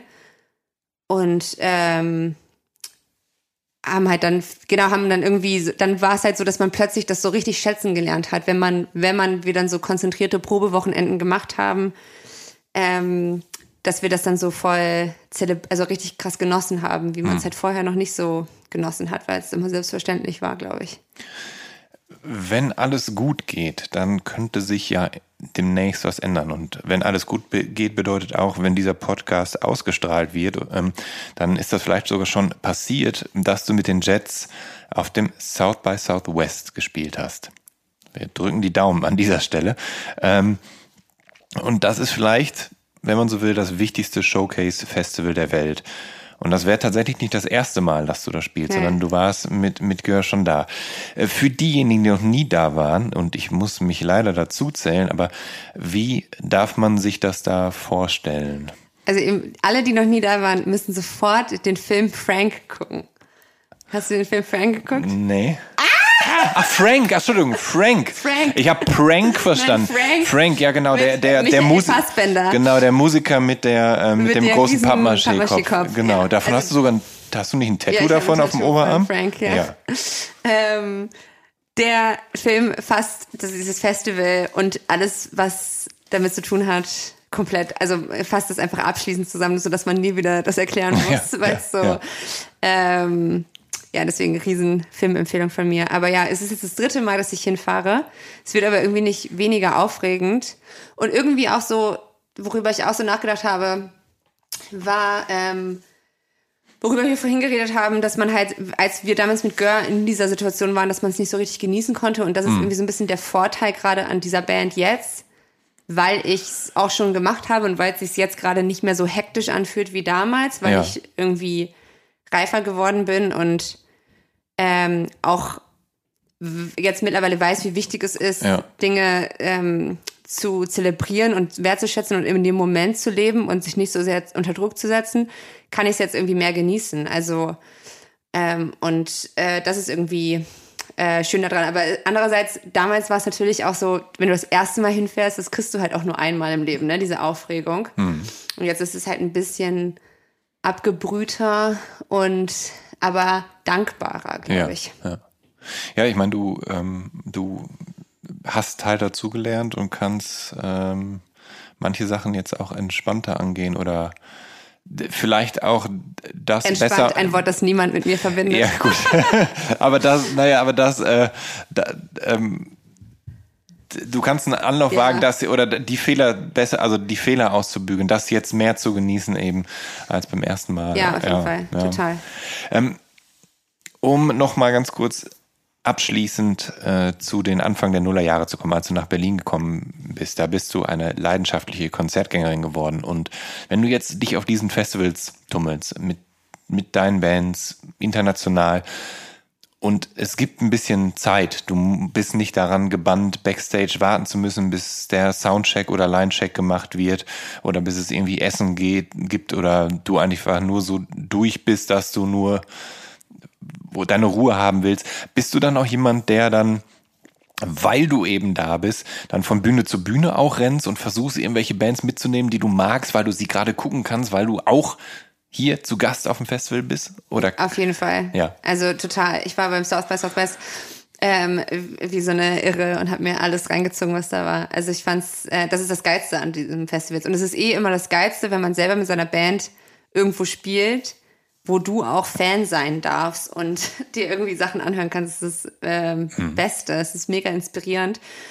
Und ich habe mir da, ähm, es ist echt so, dass bei diesem Festival spielen die Bands, die dann du weißt dann, okay, in ein, eineinhalb Jahren kommen sie nach Deutschland und werden halt hier gehypt. Also es ist so, dass du da die Sachen schon so hörst, die dann halt irgendwie so später dann halt so rüberkommen und ja. die dann halt gerade erst am Anfang sind oder vielleicht ein Album rausgebracht haben und dann erstmal so noch der Durchbruch kommt. Und das war halt voll, ähm, voll cool. Also ich habe da so viele, beim South by so viele geile Bands kennengelernt und entdeckt und auch einfach mich so ähm, Sachen, die ich, also das ist ja nicht so, dass er jetzt so Band spielen. Ein paar so größere Acts gibt es ja immer, aber sonst ist natürlich viel Newcomer-Zeug. Mhm. Mm. Und einfach ähm, treiben lassen und ähm, mega geile, kon inspirierende Konzerte gesehen. Darauf ja. freue ich mich auch voll. Ähm, das, also darauf freue ich mich eigentlich am meisten, das ähm, bist, bist wieder Musik zu, zu hören und das wieder so zu spüren, weil bist du dann noch so, dass du halt, bevor du zum Festival fährst, dir dann irgendwie das Line-Up anguckst, um zu gucken, wann welche Band wo spielt und welche du dann vielleicht sehen kannst? Ja, schon. So? Ja. Also ja. ja. Du kriegst ja meistens diese. Apps und dann kannst du dir halt so deinen Schedule dann ja so zusammenstellen. Aber dann die meisten Sachen äh, kommen dann ja auch immer so ein bisschen dazwischen, ne? Also Ja. dass du dann halt von irgendwem, dann bist du in einer Gruppe und der will aber Ja. dann da bleiben oder die und dann bist du so, oh, und dann Ja. Mhm. siehst du aber dann irgendwie die geilste Band, eigentlich dein Highlight irgendwie, womit du nicht gerechnet hast. Deswegen ist es immer so eine Mischung aus Planung und sich treiben lassen, glaube ich. Ja, und äh, Rezept an dieser Stelle auf Festivals auch gut und gerne einfach mal alleine unterwegs sein, weil mit einer Ja. Gruppe kommst du nicht voran. Ja, das stimmt. Ja. Ja, das stimmt auch. Aber was halt geil ist, zum Beispiel beim South by gibt es halt so diese Off-South by Festivals im Hotel Vegas. Das ist eigentlich so der geilste Laden. Und da haben zum Beispiel, da war halt letztes, nee, als wir das letzte Mal da waren, 2009, waren wir 2020? oder- Nee, 2019 war das, genau, 19. Ähm, da haben die OCs jeden Abend gespielt. Die waren so die Hausband vom Hotel Vegas und haben einfach jeden Abend ein Konzert gespielt Ja. in dem gleichen, auf der gleichen Bühne. Ja. Und das war so fett. Also es war so, äh, kannst einfach vier Tage hintereinander die OCs gucken. Aber bei das der, ist mein Schlaraffenland. bei der unfassbaren Diskografie kann man natürlich auch Genau. jeden Abend komplett unterschiedlich füllen. Eben, ja. Ja. Liebe Laura, ich äh, danke dir ganz herzlich, dass du die Zeit genommen hast für das Soundtrack meines Lebens und verabschiede mich an dieser Stelle. Tschüss, der Soundtrack meines Lebens. Das ist auch so ein geiler Titel, ja. Nee, also wir, ähm, ja, ich glaube, wir haben es echt abgehakt, abgehandelt jetzt. Zumindest einiges, würde ich sagen. Ja. ja. Außer die Spice Girls und Britney Spears. Die Spice Girls hatten wir vorhin ja ganz kurz. Overprotected. Ähm, alles Gute wünsche ich dir. Und äh, euch sage ich, äh, bleibt gesund und bis zur nächsten Folge, hoffe ich. Tschüss. Mm.